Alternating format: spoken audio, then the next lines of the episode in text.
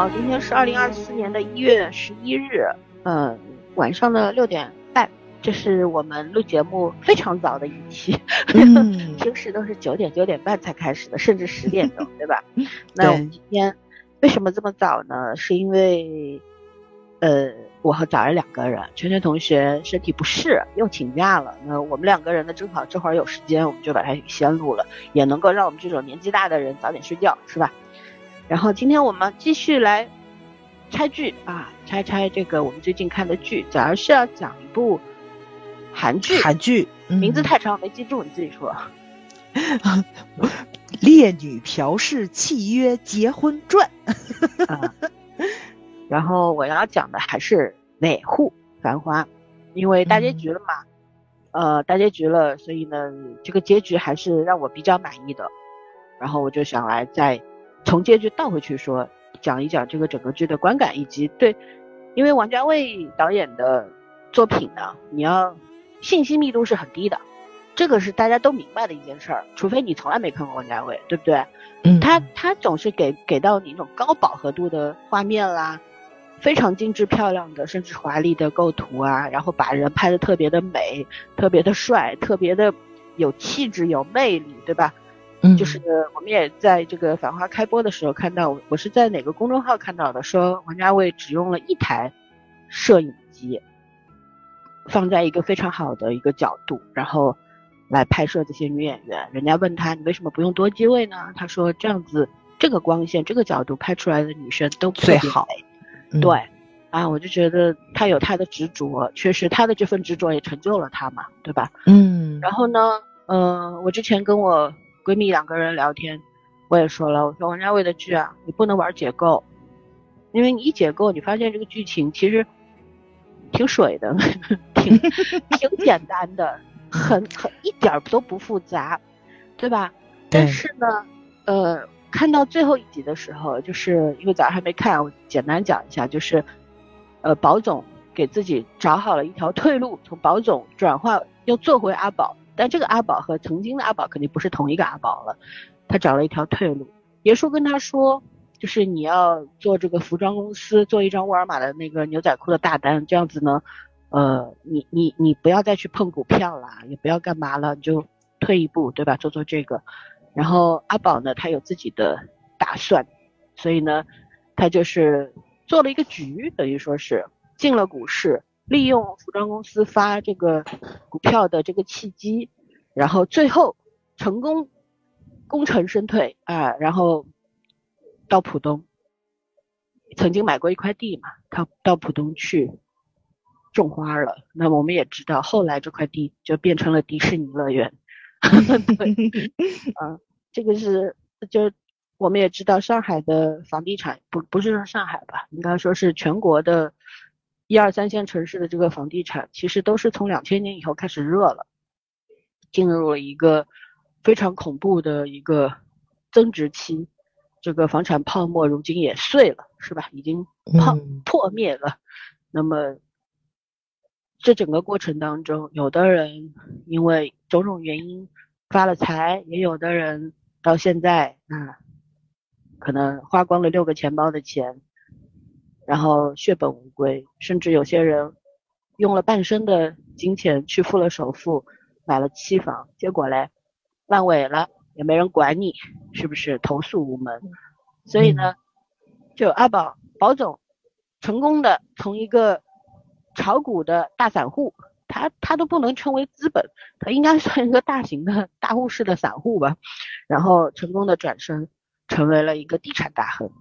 啊，剧里面没有交代，没有详细说，但是大家都展开了无限的遐想，因为他退退后一步，呃，没也成功的金蝉脱壳，然后呢，也把他的对手送进了监狱，并且保全了所有人，他自己的那个自己的那个舰舰队啊，就是炒股的舰队，几个退休工人啊，包括呃阿姨爷叔啊，不是不是那个。尤本昌老师演的严叔是另外一个蔡司令什么的，这些老严叔组成的一个民间的炒股小乐会，一个这么的一个舰队，然后也所有人也通过这一仗拿到了自己的份额，成功的离开了股炒股圈。所以呢，之后大家也知道嘛，从那个时候开始，中国的股市大 A 是不能碰的，谁碰谁死。我看这部剧的时候，我就觉得王家卫导演一直在告诉观众们，不要碰股票，不要碰大 A，谁 碰了你就血本无归，是真的。因为最早股票刚开始发行的时候，一切还没有进入这个有序的这个流程里面，然后宏观调控一系列东西还没有产生，那个阶段是混乱的，所有人。对吧？只要你有魄力、有眼光、有资金，你发财没有那么难。可是后来，也这个电视剧里也反映了，有很多的这种嗯大型的资本啊、公司啊，他不断他们所有要做的事情，就是为了阻击那些中小散户。宣传里面说那个要利好中小散户，但是这件事情从来没有发生过。所有散户都是被戏弄的命运，对吧？跟着买，然后人家在那边一操盘，你好了，这个西装革履的进去，横着出来了，光溜溜的出来了，啥也没有。我觉得王家卫导演已经把这个事儿说的放在明面上说了，至于大家懂不懂，那就就看各自的造化吧，好吧。然后，呃，之所以还是要来聊聊《繁花》，我觉得是因为这里边的。很多的人物，他非常的打动我，因为王家卫是很有本事把群像拍的非常的精彩的一个一个导演。到最后两集的时候，所有的那些配角其实都有了自己的命运走向，仿佛所有人啊都被这个大时代给淘汰掉了。曾曾经繁华一时的、奢靡一时的黄河路也没落了。上海曾经的上一期节目里我说过，乍浦路、黄河路，对吧？都是当年上海盛极一时的美食街。但是其实从大概九七九八年之后，其实黄河路已经不太行了。而现在你去看黄河路，早就没有当年的模样了。就是我们小的时候啊，就是家里面办事情啊，比如摆喜宴，或者说过年什么的，招待客人。招待亲戚朋友也会去黄河路，像我爸爸就很喜欢去金八仙嘛，一直去金八仙，金八仙也开了三十多年了，算一算的话，其实也就是九十年代开出来的，对吧？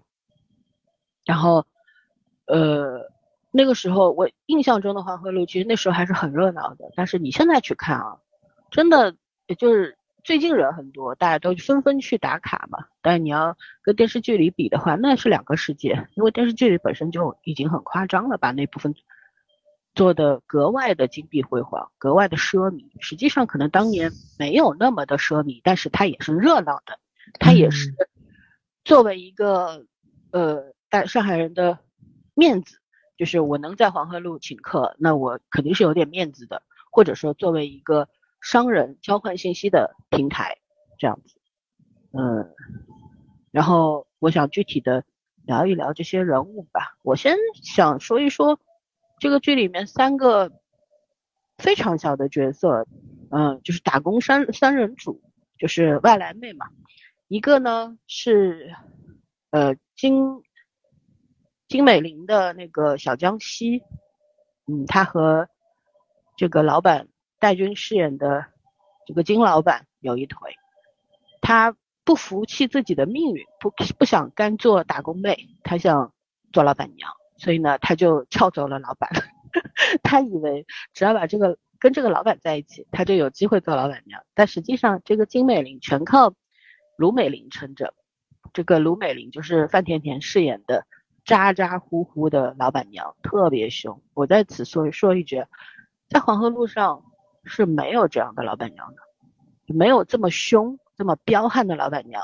我那天看了一个视频，有一个老爷叔在别人的采访里面吐槽，他说范甜甜饰演的这个老板娘更像菜场里卖鱼的，哪像 黄河路上那么沉稳大气的老板娘。对，这个与我的感觉是一致的。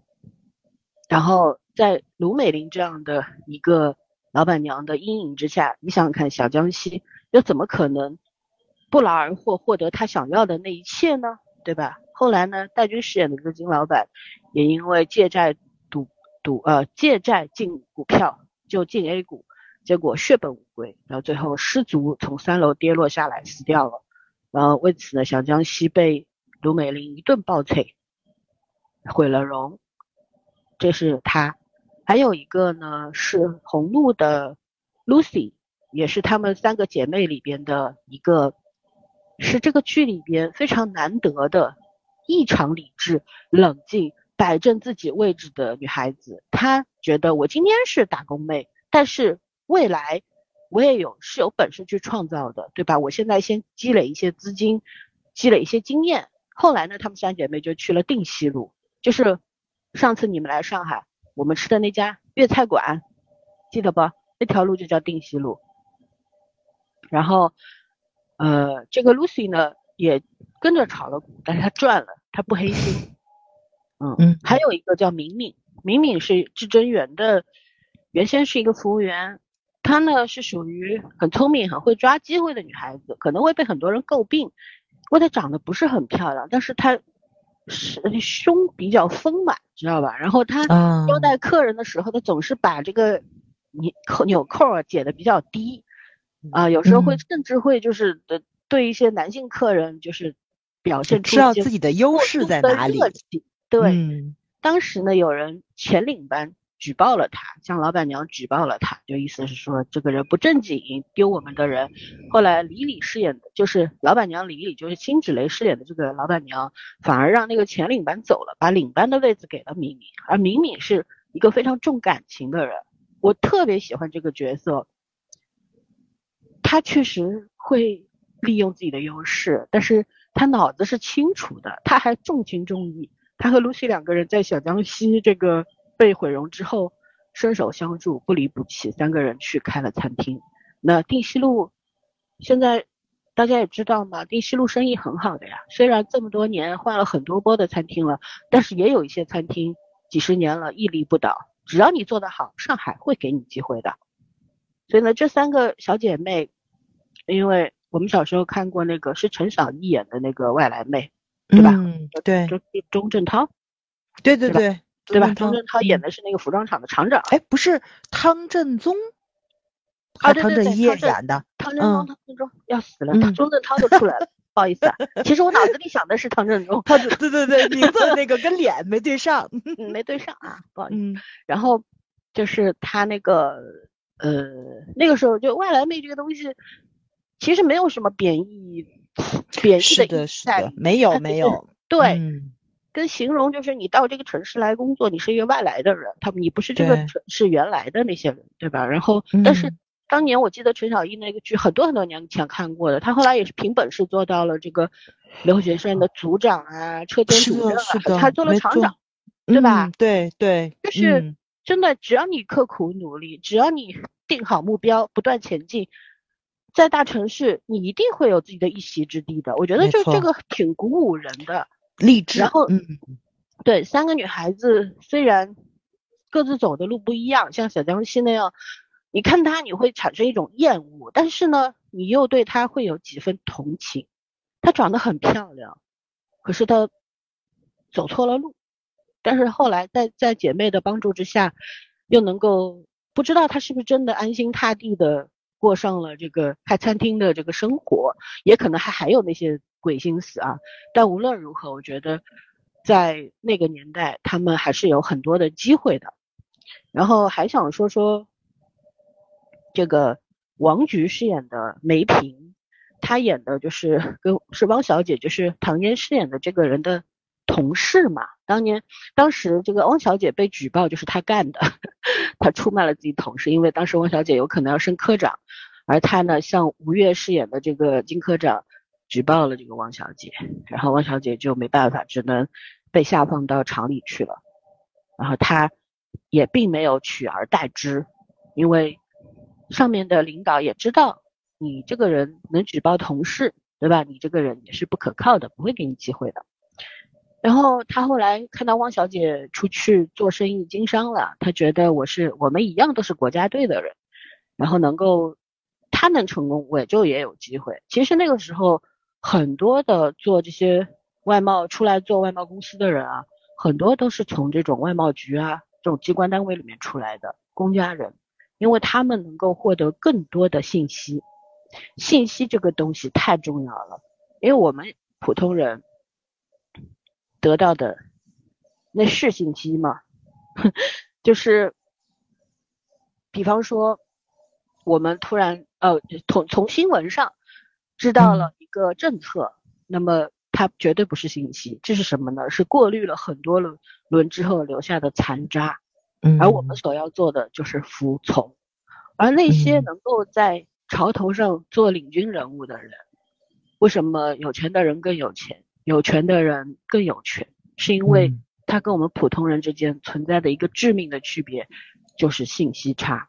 嗯，对吧？这个里边剧里边也讲得很清楚。比方说汪小姐不愿意，呃，为什么要远赴深圳找服装厂？虽然说她的这个找服装厂啊什么的，这这条这条线发展的其实是很奇幻的，不切实际的。但是他最后那个落点就落在了，他虽然加价百分之五十让别人来帮他加工服装，而这个这这个做法这个决定在所有人眼中都是不理智的，但是他赢了，你知道为什么吗？因为连宝爷连爷叔这样子的生意场上的老滑头都不知道这个怎么说以后的这个应该是贸易顺差还是什么的来着我。记不住啊，这个东西，就是他作为这个二十七号出来的人，他的师傅又是坐在位子上的人，肯定是提示过他的，或者说他们曾经在办公室里面聊过要用美金结算，而不是用港币结算或者用人民币结算，所以呢，他率先获获取了这个信息，所以在他孤注一掷的时候，他仍然有就是盈利的这个机会。而你换一个人的话，在你不知道有这个事情存在的时候，因为你脑子里没有这个概念，你是不敢孤注一掷的。这就是信息的重要性，谁先获得信息，谁就有机会赚到比别人多几百倍、几千倍的钱，这就是事实。然后在这里面，也这个剧里面也很深刻的说明了一件一个问题：国家队出手，私营老板是没有还手之力的。就是这样的，然后，呃，再回到说，像，呃，梅萍啊，梅萍这个人，她虽然对这个汪小姐始终有羡慕嫉妒恨，但是我对她反而是讨厌不起来的。我觉得王菊演的很好，因为她其实当年能够进外贸这种单位的，都是杰出的女孩子，她她不可能是那种说什么学历很低啊什么的。你想，汪小姐是。嗯，上外毕业的那梅萍，跟他是同事同年的，那基本上也是一个名牌学校毕业的，对吧？估计不是复旦就是同济这样的学校出来的，他底子不差，但是他可能心思过于怎么说？呃，这个这个这个啊，小气或者怎样的，嗯，所以呢，他就能做出那些出格的事儿。但是你要说，你要看站在什么角度上去看待这个人的行为，这样的人很多很多的，而这样的人获取成功的机会也很大很大的，反而这样的人大概率会成功，而那些非常 老实的又正派的人，对吧？做死做活，做牛做马，永远在基层，这也是现实，对吧？嗯，我觉得一个人能够坚持不懈的抓住自己想要的东西，并且。脑子是清楚的，因为他当时后来和爷叔和保总最后的一次交锋的时候，他反客为主。虽然那两个人并不在乎他手里的东西，但是他也拿出了自己的姿态。他心里一直很清楚，我跟你们放低姿态，伏低做小，并不是因为我有求于你们，而是我希望你们成为我的桥，成为我的踏板，就是这样子。嗯，然后再说说那个黄河路上那个 胭脂胭脂店的。锦绣小哥，据说这个锦绣哥哥是执行导演，是这个剧的执行导演。这个剧里面开天眼的一个人，一个两个人，一个是严叔，一个是锦绣。锦绣是纵观黄河路的一切风风雨雨，他开了个胭脂店，卖卖香烟，卖卖什么？嗯，然后卖卖什么草纸啊、卫生纸啊、酒酒啊，然后香烟啊，赚的并不多的钱，因为在那时候纸醉金迷的黄河路上面，他并不是他基本上就是算是一个白小生式的人物吧，什么事儿都逃不过他的法眼。但是也正因为这个，他就是被困在原地的一份子，对吧？他其实不像其他人一样，我想我想要走我就走了，我重新开启自己的人生，不可能。但是他又缺乏人脉，他为什么只能做这个杂货店的老板？是因为他没有缺乏人脉，也没有知识文化知识做基础，缺乏核心竞争力，所以他只能做一个。开着天眼的小店老板，但是这个繁花也给了他一个比较好的结局嘛，就是他没有，呃，随着黄河路的变革，然后呢，他把小小的这个杂货店改成了一个什么呢？改成了一个卖鲜花、水果的这么一个店，他也算是，呃，跟着时代的步伐前进嘛，流行什么我卖什么。对吧？这可能，这可能就是普通人的命运吧，而且是普通人里面活得比较好的那一批人的命运，对吧？他不出不出什么错，但是他也发不了什么财，哎，你也不能小看他们，他们可能这隐形资产还挺多的嘞，上海有几套房也说不定的哦，就是这样的。然后再想说说这个林红，就是 Papi 酱演的这个林红，她呢，当年跟林子，就是马伊琍演的这个林子啊。当年都在日本做服务员的，Papi 酱在一个居酒屋做服务员，然后马伊琍是在一个会所做服务员啊，两个人呃也是当年一块从上海出去的朋友嘛。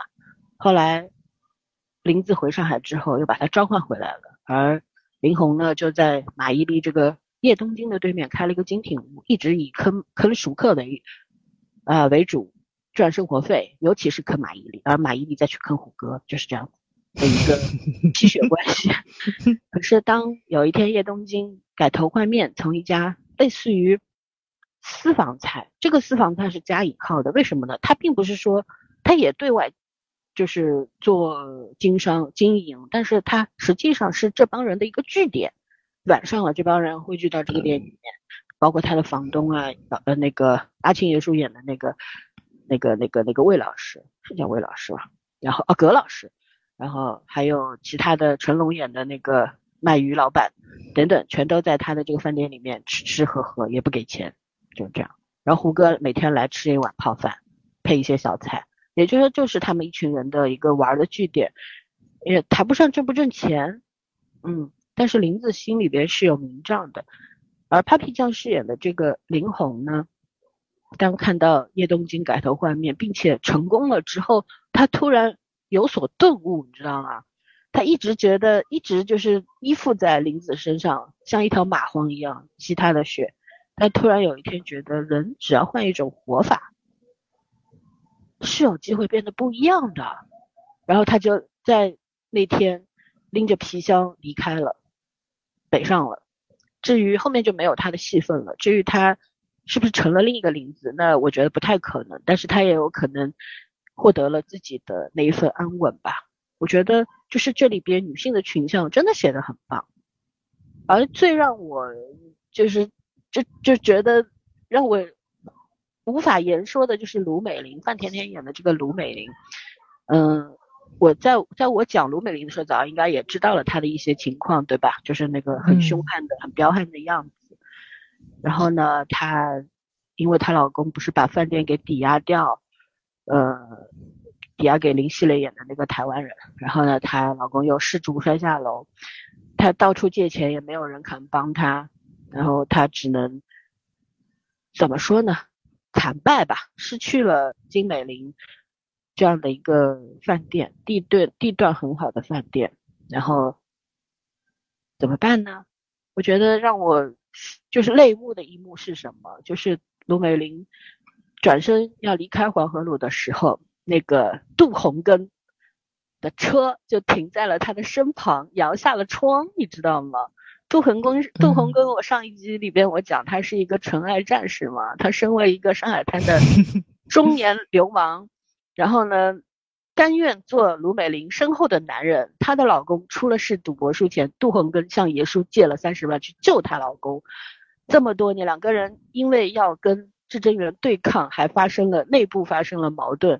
但是当卢美玲惨败的时候，这个男人他出现了。我的妈呀，这真的是让我非常感动的一对人。就是有的时候男女之间的关系是很微妙也很复杂的，对吧？你的嗯，这个这个这个这个至亲的，你认为是你至亲的人，那个丈夫又赌又嫖又养小三，还把你的赖以生存的饭店给抵押了。对吧？如果你不是屡次救她，她早就完蛋了。可是卢美玲放不下她的丈夫，我觉得这份放不下里边有取决于她的那份执念，她性格问题。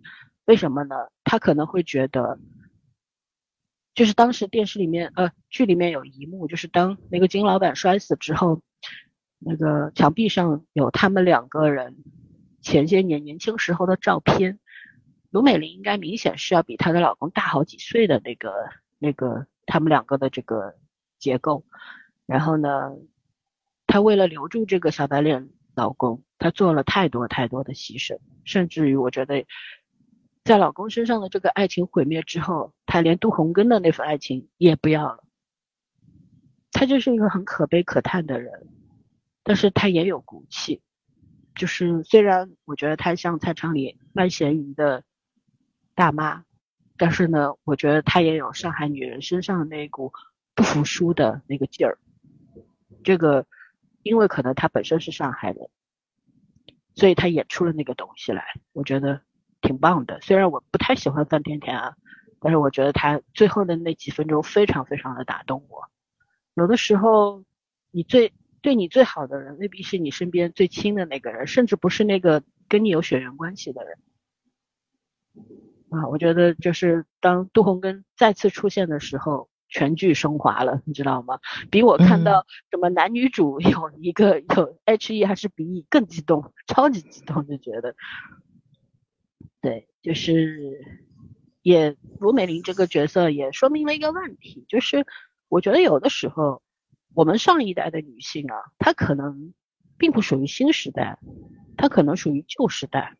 虽然在九十年代的时候，他们可能也就四五十岁的样子，但是因为他们普遍没有接受过很好的教育，不像现在的当代女性这样子，有什么独立意识啊等等啊都没有。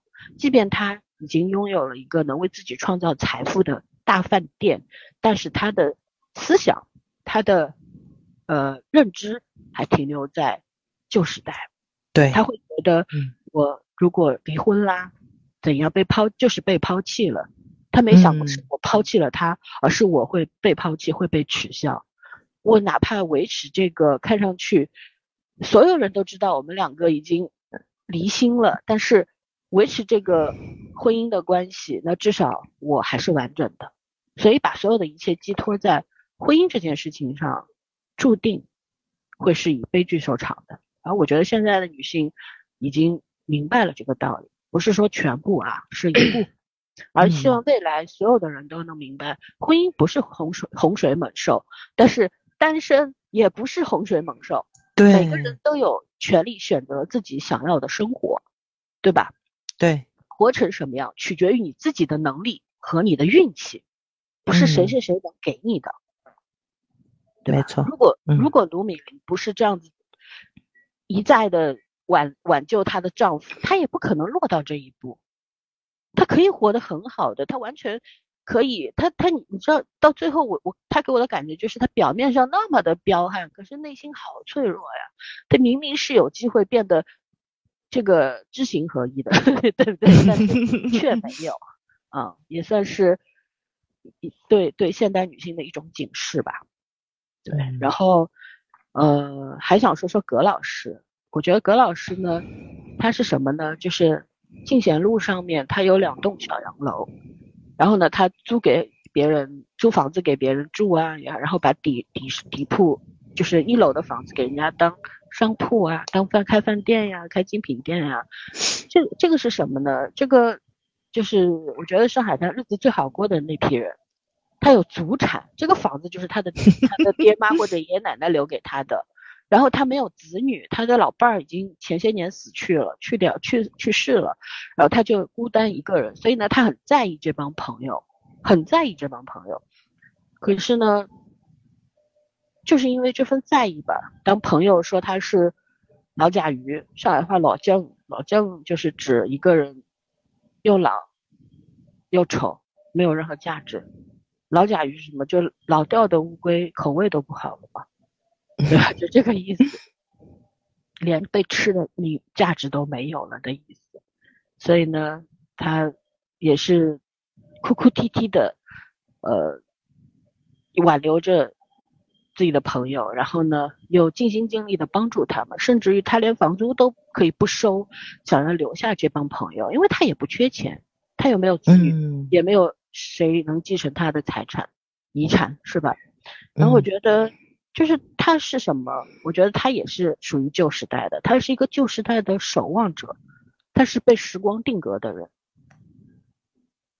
就是我觉得编剧也好，王家卫也好，没有人有意图去探索他内心的那种幽微的世界，没有人想要去探索。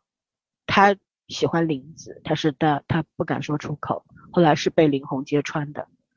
他揭穿了之之后很羞愧，然后他对亡妻也会经常挂在嘴边，我家老太婆怎么怎么怎么，但是也仅限于提到，也没有再去阐述他跟他亡妻的过去的点点滴滴都没有的。然后最后呢，就是很多很多人，林子去了香港，在上海开店成功之后，想要去香港甚至新加坡发展，走了。而只有葛老师，对吧？这个时候，汪小姐也去了浦东，继续开她的公司。宝总和林子表面上一刀两断，在叶东京也挖掉了他的股份，跟他再无瓜葛。所以呢，葛老师似乎又只剩下一个人了。嗯，他既是旧时代的守望者，也是这个新旧时代之间那个不可或缺的一代人吧，应该这样说。他们守望过去，但是也摸不到未来的那个脉搏，就是静静的等待着与这个世界说拜拜，就这种感觉。就是有的时候，呃，就是葛老师会说出很多的金句，比如这个，呃，看到年年轻的两夫妻吵架，啊，人闹离婚呐，甚至于动手动脚呀，等等啊，啊。他都会有自己的一番见解。你说他不懂情吧，他很懂，可是也仅限于懂而已。嗯，就是这样的一个人，很精彩。我觉得阿庆，陈国庆老师演的真好，不愧是国家一级演员。嗯，还有是吴越演的这个金花金科长，他是这个剧里面应该说说是为数不多的官家代表，因为他是。外贸局的人嘛，他坐在科长的位置上。后来最后一集的时候，他要去国外，呃，做事了。那么后来我觉得有人猜他可能就是当时去谈那个 WTO 的，他作为这个国家政府派出的一员去做大事去了。然后，嗯，大是大非上，大大是大非上，他是刚正不阿的。当年爷叔进监狱就是他举报的。因为耶稣把香烟拆开来卖换钱，耶稣有两个老婆，一对双胞胎，就是这个金科长的娘娘，就是姑妈。然后耶稣一个人娶了他两个姑妈，但是那是解放前娶的啊，不是解放后。嗯嗯，耶稣坐牢也是为了为姑妈筹集路费。然后金科长是一个非常正直的人，就把他举报进去了。但是耶稣也不怪他，耶稣对其他人说的是，如果不是他。当年举报了我，我可能就在这条投机倒把的路上一去不不复返了，嗯，可能闯的祸就更大。对，后后来包括汪小姐是他的徒弟啊，但是呢，在梅平举报了汪小姐之后，金科长也是没有任何护短，他会在汪小姐未来的事业上给提供很多的帮助，但是在这件事情上，他是非常公正的。你汪小姐犯了错，虽然你说清楚了，但是在这个里面你确实是犯了错误的，所以你要为你自己的错误承担后果。但是在汪小姐就是走投无路的时候，她送上了她结婚的时候她先生送给她的那本集邮册。那本集邮册当年邮票多值钱？嗯，本集邮册能卖十万。然后最后耶稣从呃别的人手里把这本集邮册买回来，又留给了金科长。也就当时出现了个镜头，就是耶稣在人潮当中。一回头，仿佛像是一种告别，你知道吗？就是功成身退了。呃，耶稣呢，肯定是需要重点聊的一个人。我觉得怎么说呢？嗯，他呢，年轻的时候，我觉得耶稣是属于什么？他属于那种上海话叫老法师，就是那种江江湖老人啊。然后又是 宝总的这个创业导师。又是引路人，不仅教他做生意，还教他做人啊！但是呢，后来保总与他产生了一些分歧，大家在投资这件事情上，包括跟朋友、曾经的朋友合作，或者说是大家一刀两断这件事情上，保总是坚持我要讲情义的。嗯，曾经他们是我的朋友，我就要对他们好，我就要做做到我对他们的承诺。无论这个承诺他们在不在意，但是我在意。而爷叔呢是一个杀伐果断的人，他会觉得啊，你这个当然现在是对手啊，你为什么还要帮他呢？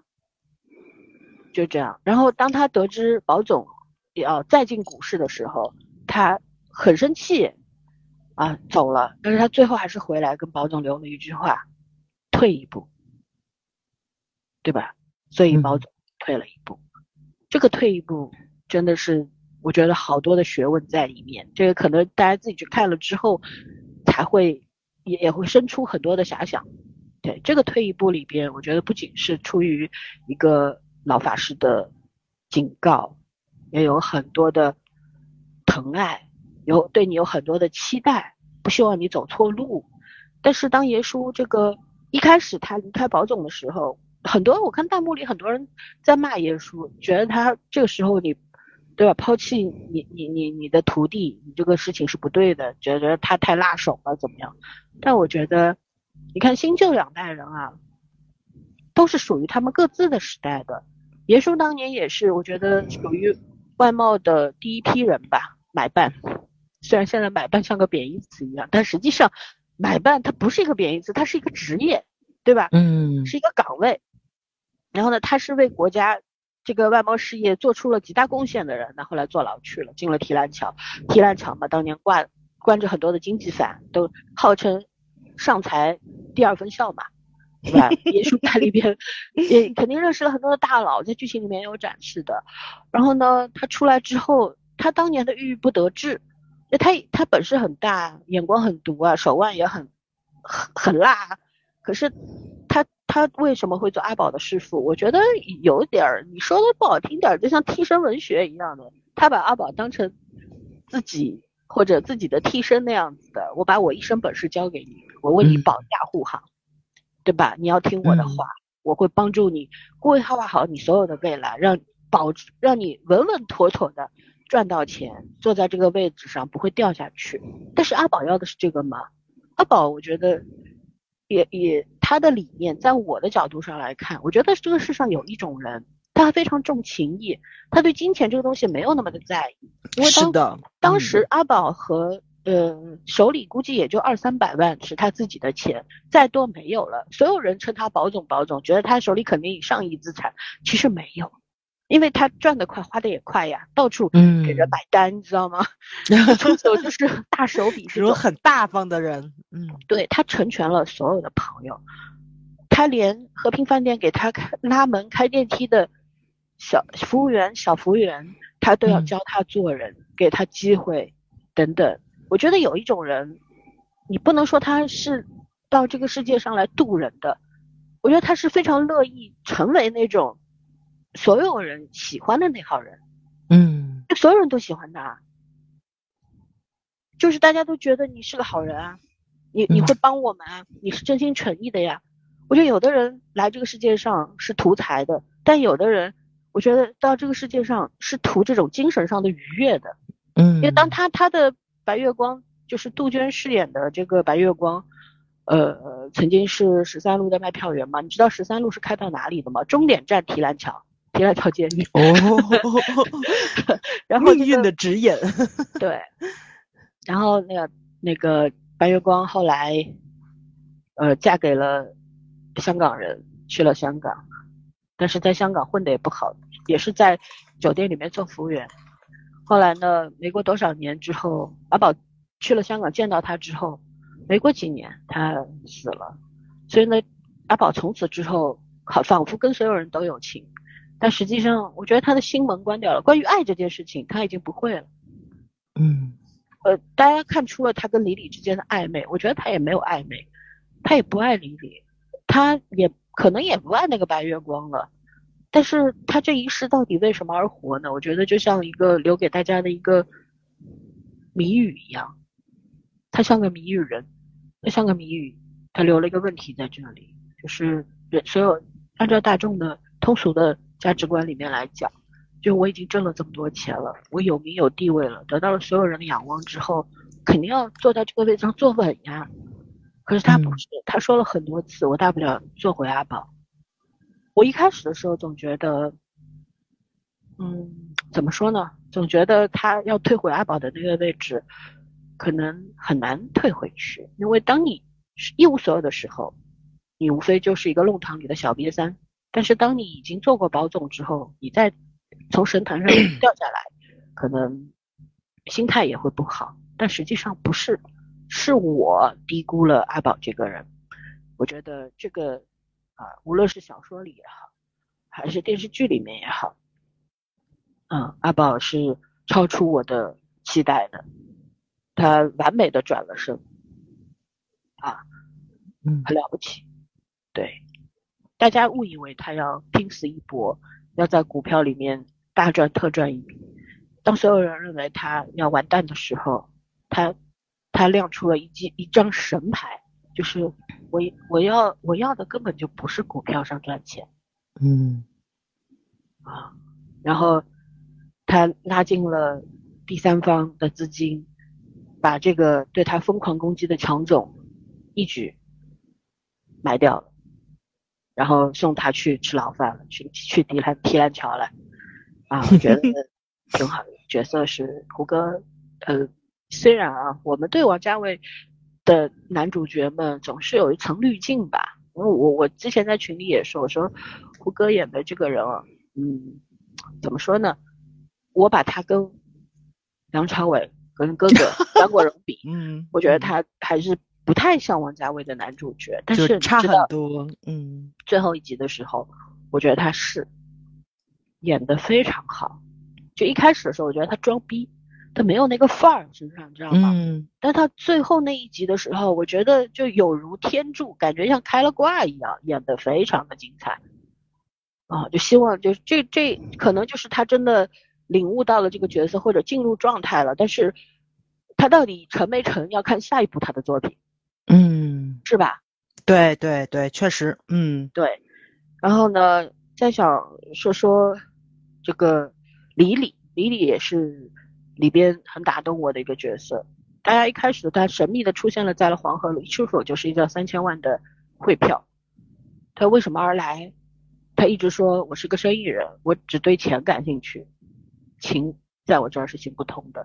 但是最后一一两集的时候，这个剧情慢慢铺开之后，李李也他的这个像一个谜语人一样的身份也揭开了真相。他其实就是一个重情的人。A 先生是他的信仰，是他的师傅。师傅当年手下有十八罗汉、十八金刚，他们组成了一个炒股的这么一个团团队，也像是一个舰队一样的。师傅是一个神人，可呃，可是呢，因为股市并不是那么理想化，并不是你想操纵就操纵的，嗯，所以呢，也一败涂地吧，最后死了。嗯，李李到黄河路来，我觉得看上去像一个搅动黄河路的鲶鱼。嗯，大家都以为他是来报仇的，因为他当年师傅落败了之后，呃，上海这帮人收割了他们当时的股票，就是怎么说呢，就捡了大便宜了。大家以为他是报仇的，我觉得他是来报恩的。嗯嗯，或者说是为了了却他的心愿。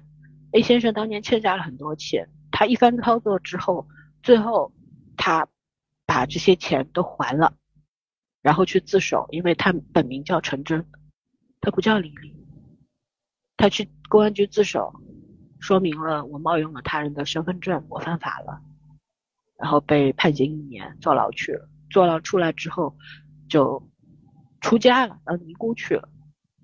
他了却了凡尘中的些事情，嗯离开了，哇，就很有好帅呀，嗯嗯，辛芷蕾演的也很好，非常符合，很贴这个角色，对，而且王家卫，我觉得把他拍出了前所未有的美美。他当年演《甄嬛传》的时候演那个什么什么妃。咖咖啡，他他他那时候我就真真的觉得这个人长得也不怎么好看。后来看花少的时候，我对他有很大的好感，就是一个很飒爽，然后对傻大妞，对，但是他他他又其实是很有想法的，因为他一个人演了一个独角话剧的一个人的话剧，演了很多很多场。呃，我看过很多评价，说他演的是非常好的，是一个很有水准的演员。没错，包括去年拍《锦衣卫》是二还是一？二他的对吧？他打戏是专门去学过的。对，而且很帅。关键是啊，杨幂跟刘诗诗，我们都知道，就真的是花瓶，就没有演技。所以辛芷蕾在里面就非常的亮眼嘛。她只是不美而已，就里面拍的不是很漂亮，但没把她的美拍出来。但是她实际上是漂亮的。对，我觉得漂亮和美是两件事情。五官长得好看，身材好，你可以说她漂亮，但是美就跟男人的帅一样，是一种神韵。但她演的那个角色不是美的，因为她就是一个，也是一个叫什么来着，就是那个侠客，侠呃不也不是侠客，反正就是也也是要有武打戏份的这么一个抛弃性别角色的这样的一一个人，更像个杀手，对吧？没错，没错，对，嗯。但我觉得他最后的举动就是守在那个桥头，更像一位大侠。对，更像一位大侠、女侠，很帅。嗯，对，他和宝总，就是李李和宝总，二十七集的时候在楼梯上有一段谈话。啊，那段谈话，如果大家看过《一代宗师》，就是宫二，章子怡演的那个宫二和叶问，和梁朝伟演的那个叶问对谈，它是高度相似的。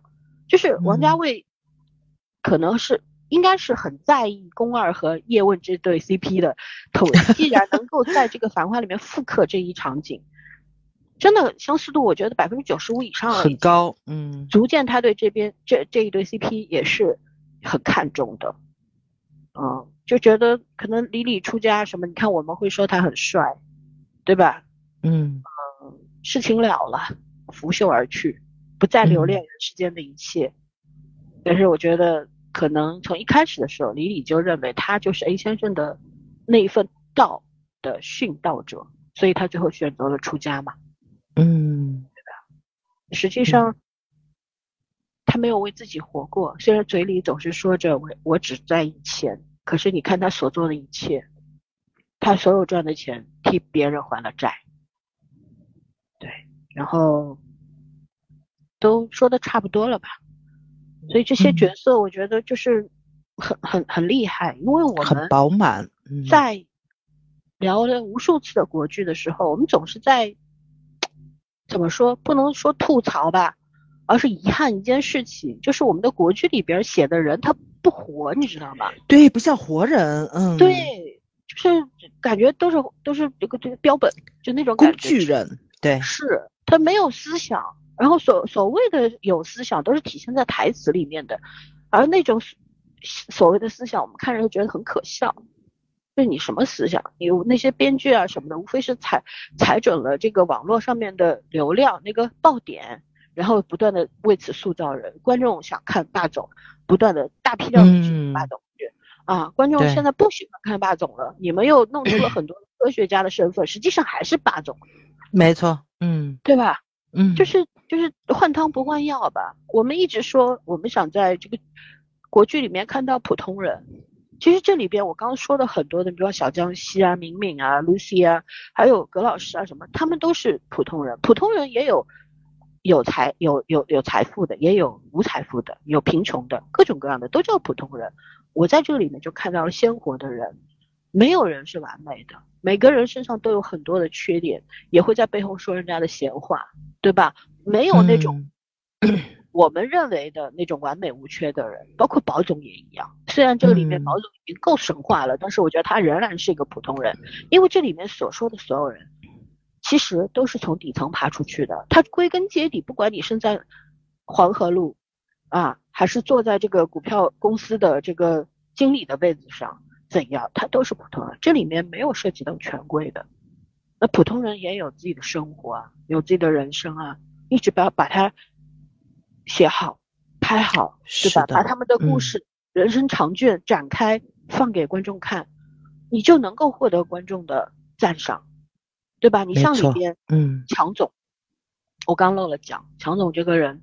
他是携着仇怨来的，他是南国头的区域经理，深圳带了一帮人杀到上海来操纵这个上海股市，啊，当年是可以的，后来这批人很多都吃了官司，进了这个监狱，抓了很多人，啊，然后他当时操纵的第一个就是保研，保研，大家有兴趣的话可以去，呃，保。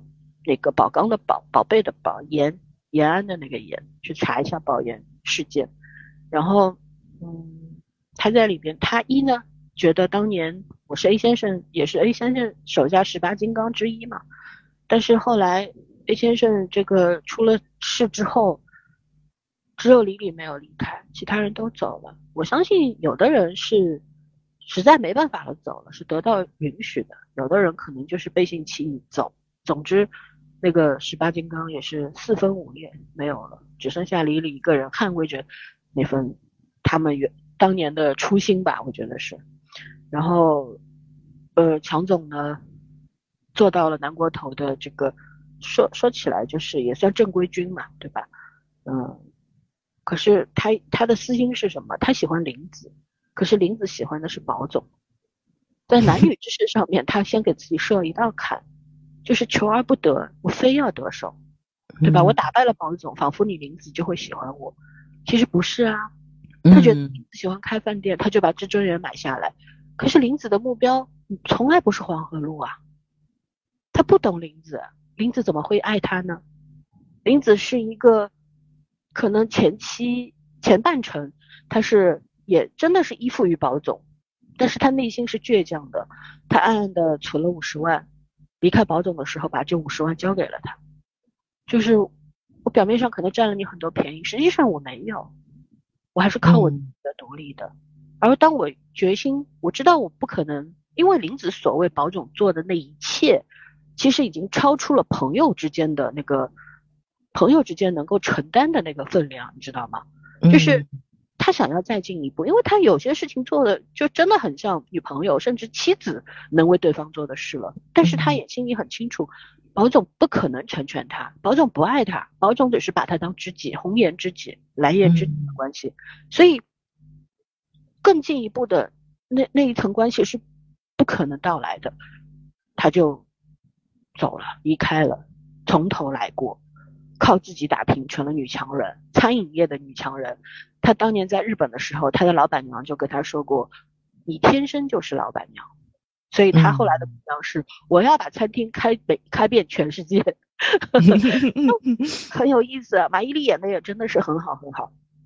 嗯，所以说，你说像强总这样的人，他不懂马伊琍，他也不懂保总，他也不懂股市啊。他当时。最后两集的时候，他就是因为胡歌胡歌代呃这个代表的这个服装公司公司要上市嘛，然后呢，他们想要把这个股票，因为我不做股票了，我也不太懂里边的玄机啊，我只是觉得超级精彩，但是我没看懂。我后来看了一些解说，才才看明白这个操作是什么意思啊！因为我不炒股，我真的是不懂啊，我也就不不说了，因为我不懂的东西，我都要回头说乱了。大家有兴趣可以到网上去看看人家的那种股票高手的解读，那一顿操作是到底是怎么怎么一个意思，可以补充一下。然后呢，可是强总就是我觉得他拿着公司的钱或者说是国家的钱去报私仇，你知道吧？他一是恨当年上海人、上海帮去抄底，啊，二是恨这个他喜欢的女人不喜欢他，不喜欢他，所以他是夹带着私怨的。但我觉得这个角色就写的比较悬浮，跟汪小姐一样就很悬浮，是为什么呢？我觉得就是一个能够坐在高位上的人，手里有这么多的资金，哪怕这个钱不是你的，是国家的，是公司的，南国投嘛，对吧？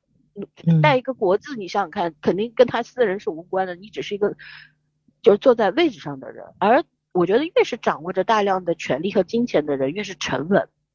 对，不可能那么暴怒，动不动扯得哇哇哇，不可能。然后也不可能那么的情绪化。我觉得越是这样的人，你用梅长苏就能够代表嘛？没有情绪啊，就稳定的吓人呢，就是那种心里对。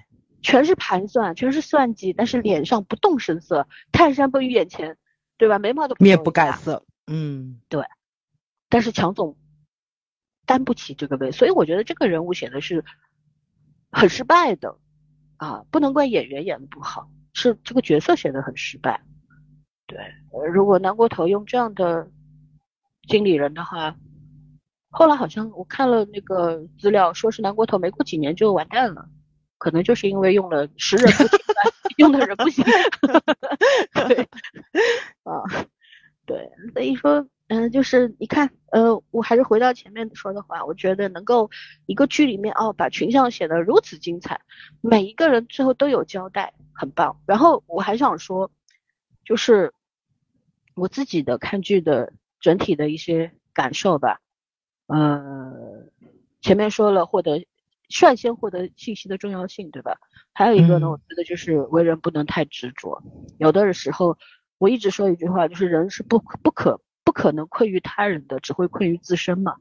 有的时候就是那是老祖宗说的“退一步海阔天空”，没错，对吧？不能自困自苦。退出退出股市的阿宝和小乐会，对吧？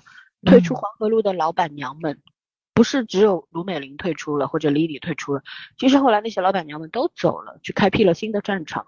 然后还有那些女服务员们，包括那个童晨杰演的那个经理，也是非常厉害的一个角色。他后来又回，当时那个锦绣问他嘛，说你不留下来吗？你们至臻园又有新的人接手了，你可以继续做经理，做三朝元老。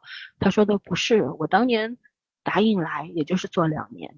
所以锦绣就突然明白，他老早就和李丽认识了，他就是来帮忙的。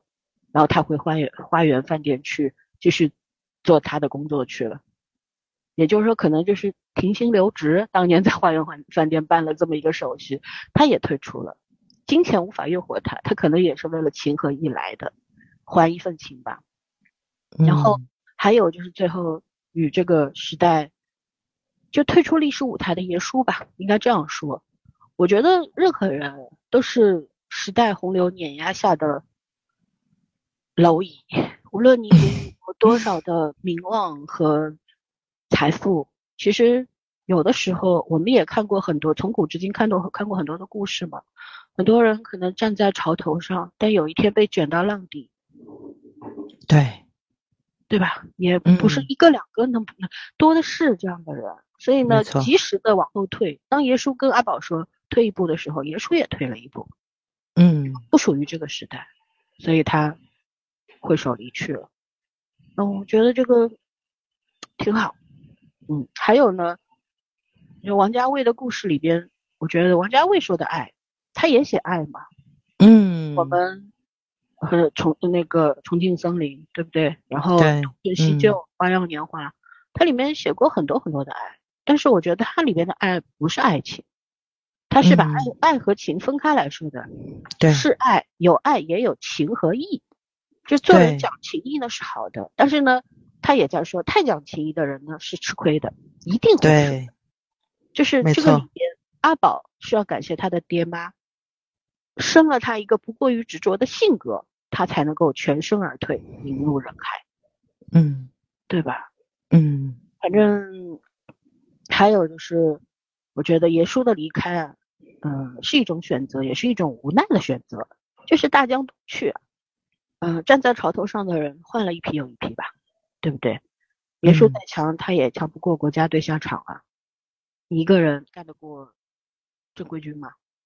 对吧？还有呢，就是时代不断的在变革啊，老的那一批人始终要把路让给年轻人的，对我们来说也是一样。这个时代未来永远是属于年轻人的，对不对？嗯。还有呢，就是在这个剧里面最后几集反复的提到了不想，黄河路不想，时代不想，上海滩不想。什么叫不想呢？我们从小到大，我们父母，我以前在。我们讲爱情神话的时候，我也说过，我说上海上海家庭的孩子从小到大，父母会叮嘱几件事，一个呢是要拎得清，做一个拎得清的人；第二呢，做一个不占别人便宜的人，也不要被别人占便宜。但是这个不代表我们自私或者不讲情义，我们是讲情义的，只是不喜欢那些状似亲密的呼朋唤友的关系，对吧？就是边界感比较强吧，应该说是。还有一个呢叫闷声。不想发大财，不一定要发财，但是有些事情就是你看在眼里，看看过了，看破了啊，明白？对，那叫什么来着？叫那个什么什么无言，对吧？就是就是很多话是不需要说的，做是，嗯，这个不想和无言其实是一个意思，就是不声不响不代表不争不抢，也争也抢，自己心里有数。嗯，上海人不喜欢随便答应别人的。不像不喜欢随便许下承诺，不会随便答应别人的请求，但是答应了一定会做到，要么就拒绝，很干脆的，就是我觉得是上海精神的一部分，不想就是上海精神的一个精髓所在。但是我觉得可能外面的人不太明白这个东西，我也看到网上或知乎上、微博上说这个不想两个字，是不是太矫情了或者怎样？但我觉得只有在这片土地上土生土长的人才会才明白，嗯。对，还有呢，我觉得为什么很多人在怀念九十年代的上海？其实我们怀念的并不是九十年代的上海，而是九十年代的九十年代中 国。嗯，那个时候呢，一切都是百废待兴，生机勃勃，它很热烈，很生猛，对吧？可能也有野兽横行，但是总体它是有希望的一个，大家都在走在上升期，每个人都都有机会，只要你肯付出，对吧？你站得稳。你你可能就是有机会，无论这个机会这个成功是大是小，但是反观现在呢，我觉得这个怎么说呢，也是一个历史规律吧，有盛必有衰，对吧？我不能说现在就是在一个什么衰的状态里面，但是呢，我觉得现在就是死气沉沉吧。我也不懂金融，不懂经济，不懂国家战略，不懂政治啊，我啥也不懂。但是我自己个人的感受，我觉得就是有点死气沉沉，大家仿佛都。不愿意再豁出去去争取什么了，因为承担不起那个失败的后果。因为以前的人可能失败了，从头再来还有机会，可是现在失败了，可能就是打到地狱里去了，再也爬不起来了。就是这种，我觉得每个人心里都有这一层担忧吧。所以大家现在都捂紧了口袋，也不敢消费，也不敢买房，啥也不敢。嗯，很很多事情都说明问题啊。然后呢，我觉得也没有必要哀叹吧，就是一个阶段、一个面貌、一种需求，看淡点，看明白点，你也就释然了啊。还有就是再是重申一下，不要碰大 A。未来的几年之内，我觉得不仅是股票，什么所有的理财项目都别碰。嗯，你不做理财，你已经跑赢了百分之九十的人。对。你不做投资，比方说现在要下岗啊，不是下岗，那时候有下岗，现在叫做被辞退了，或者我去开个小店什么，别开，这这叫自由职业者，不是别开，为什么呢？我觉得在你开店之前，比方你想开个水果店或者开个什么呃面面包店啊，面包房，先去问问开店的人，他们现在是赔，付出了多少成本，现在收回了没有，对吧？实现了这个收支平衡了吗？如果没有的话。多问几个人，如果没有的话，就不要在现在这个阶段不要轻易的下注。嗯，啊，对，反正怎么办呢？除非你有大量的资金入场，那么你是资本，你是有机会扭转乾坤的。但是如果你就手上这些血汗钱，你就不要进去当炮灰了吧，求求大家。是的，对吧？嗯辛苦赚来的钱，你还不如买张刮刮彩呢，二十块钱说不定还能挣二十，真的，起码，对吧？嗯，最多亏也就亏二十，挣回二十就是不亏不赢，但是你刮的那个过程当中，你获取了愉悦，嗯，那也是好的，对吧？但是不要去进那个，对吧？你看葡京赌场那那个格局，那个门头做的是啥？一张鲨鱼口，谁进去谁死，就是这种。然后还有呢，我觉得，嗯，跟一些朋友讨论了一些问题，因为《繁花》的播出，我们也密集的讨论了一些问题。大家都觉得，你像这种一线城市、超一线城市，可能中心地段的房子还是有空间的，但是其他地段的真不好说，没什么前途。最近上海的，因为我有几套房子挂着牌嘛，怎么降价百分之二十都没人买，这就是现实。对啊，我也我也不嗯怕说啊，上海现嗯在偏稍微偏一点的地段已经不不太灵光了，二手房。新盘的话，市中心也没有，全都在远郊、五大新城什么的，所以没什么空间。而我听说我一个朋友，江苏，他是苏南的，他说他们那儿那房价已经跌得不成样子了。嗯，啊，是的所以呢，我觉得这个啊，大家看看，尤其这个中原地区、北方地区的人，不要轻易把所有的积蓄拿去买房哦。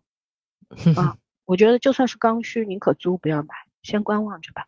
如果有能力的话，买一线城市的中心位置还有机会，但是你也拿不出那么多钱，所以嗯，不要把我们要改改换观念了，就是不要把买房作为你人生的目标之一。没错，嗯，住哪儿不是住啊？你在哪儿家在哪儿，就是这么个道理。你看香嗯港人，人家租房的多还是买房的多，嗯，对不对？对，嗯，所以呢，呃，最后我看到的一段关于《繁花》，我最后我想念一个评论啊，特别有意思，这个人写的，他说很典型的王家卫式的结局，他的剧永远都是春风得意的必不能长久，大气凌人的最终一定倒霉，人畜无害的命运呃受命运眷顾，女人越心机，结局越落寞，从来不搞大团结局、大团圆结局，本质上代表着王家卫的一种价值观。这个种价值观带着道家的色彩，讲究平衡和天地不仁。好人和坏人不是他的故事，天道的平衡是他的故事。然后这种平衡还体现在有仇必然要报，喜欢浪的必然寂寞，每个人都必须失去，没人能占便宜不付代价，永远奖励赤子之心。除了这些既定风格，王家卫为了大家好理解，还经常开天眼。剧里总有一个角色洞明世事，预言剧情命运，而角色处于旁观者。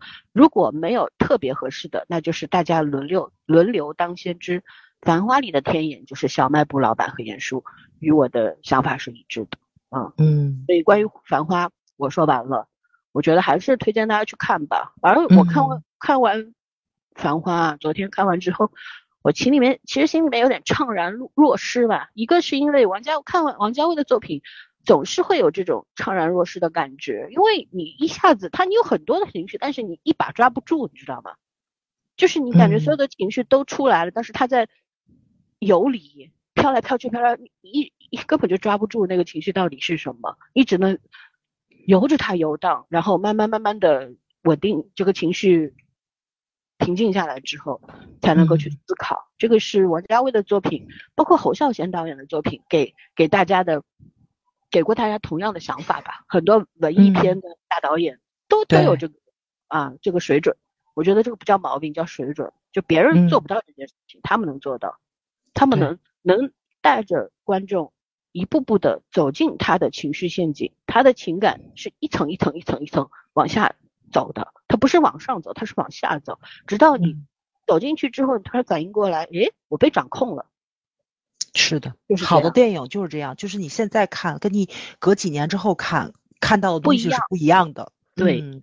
还有呢，就是还有个怅然若失的原因呢，是觉得看完这个《繁花》之后，最起码对这个运镜的能力啊，画画面的结构啊，服化嗯道啊，这个这个审美提高了很多，对是吧？提高不是一嗯丁半点儿，你知道不？对对，嗯，那提高了，怎么也得百分之五十以上吧？然后再看国剧，我嗯可能会满满的嫌弃，没错，没错，没错，怎么没错整。以后还看不看国剧了？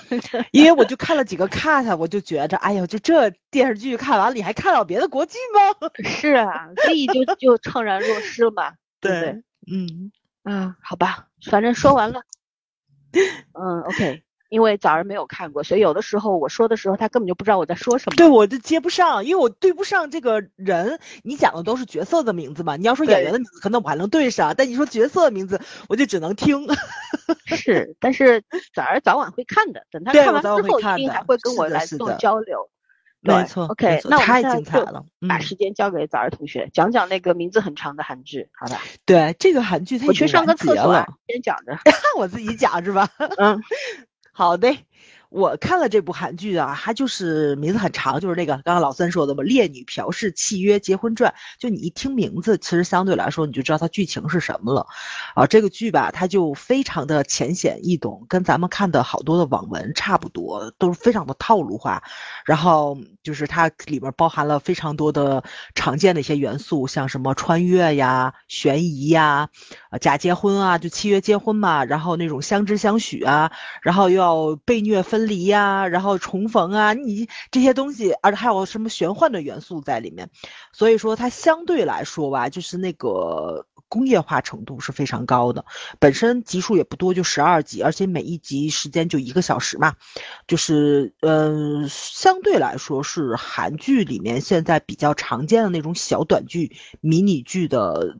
呃，它不能叫迷你剧，呃，这差不多吧，迷迷你剧的那个水平，呃，反正这个剧它现在豆瓣上打打分的人只有两千多人，而且分呢就是跟我心目中的那个分数差不多，就六到七分的一个水平。我之所以要推它，要好好好讲一讲，我跟老森之前也说了，就是你在看的过程中，你就是对人家的那个工业化的程度，就是有一个更清晰的认知，就是咱特别的不好。不好追，就他们现在就已经能够批量生产这种小甜剧、无脑剧，就到这种水平了。就是他所有的场景、服装，然后道具，就甚至于打光，连女主摔到男主怀里的那个动作的角度，你都能在 N 多个剧里面看到，就是复刻的就完全一样，就你非常明显的看到，这就是一个流水线生产出来的工业，这这不是叫糖精啊，人家这还真没有工糖精，人家这个还看了这个。爱情滋味还让你看了挺挺挺挺带感的，毕竟男帅女靓嘛，而且相对来说演技还是非常好的，因为毕竟咱们最近国剧的时候一直在被诟病嘛，就是丑男横横横横行，对吧？然后呢，再说一下就是咱们的这个剪辑的水平，然后呢，就是一些个武打动作的场景的吊威亚的那种非常虚假的场景啊什么的，就是其实。我看这个剧很大的感受就是什么？就是编剧跟导演做了非常大的一个取舍。他什么取舍呢？就是他拍不好的东西他就不要了，然后他讲不清楚的，可能需要大量的篇幅去填充的一些内容，我就砍掉了。就比如说女主穿越到现代，她怎么穿越回韩？她怎么穿越回朝鲜那个古代的那个时候呢？根本就没有讲她怎么穿越的。就是一句台词交代了，女主她知道怎么穿越回去，一睁眼就已经穿越回去了，她根本就没有演。然后这样子呢，你也不会有什么大量的特效进去，你也不要填充一些个剧情去走逻辑呀，对吧？你把 bug 填上，它都不需要，它就它就这么生硬的就走过去了。但是你要是说它有错误吧，它也没有错误，它就是剧情推进的非常的快。所以它就是在这个剪辑的这个节奏感上，它取舍做的是非常的好的，所以它就绝对是六到七分的水平。你怎么拍没有短板，你相对来说你去看的时候你就非常的安心，你知道它的完成度是够的，然后呢节奏感也是相对不错的。你每一集进行到什么样的程度，它下一集两个人是要吵架了，还是要和好了，是要接吻了，还是要分手了，你全都明白。你作为一个观众来说，你看的非常。就是阅片量达到一定量的观众来说，他套路化的东西，就是已经让你非常清楚明白他后面要进行到哪个阶段了。当然，这个趣味性可能会打那么一点点折扣嘛，但是他打的这个折扣，很多东西都是可以弥，都是可以去弥补的。比如说男女主的颜值是非常高的，男女主的演技是非常好的。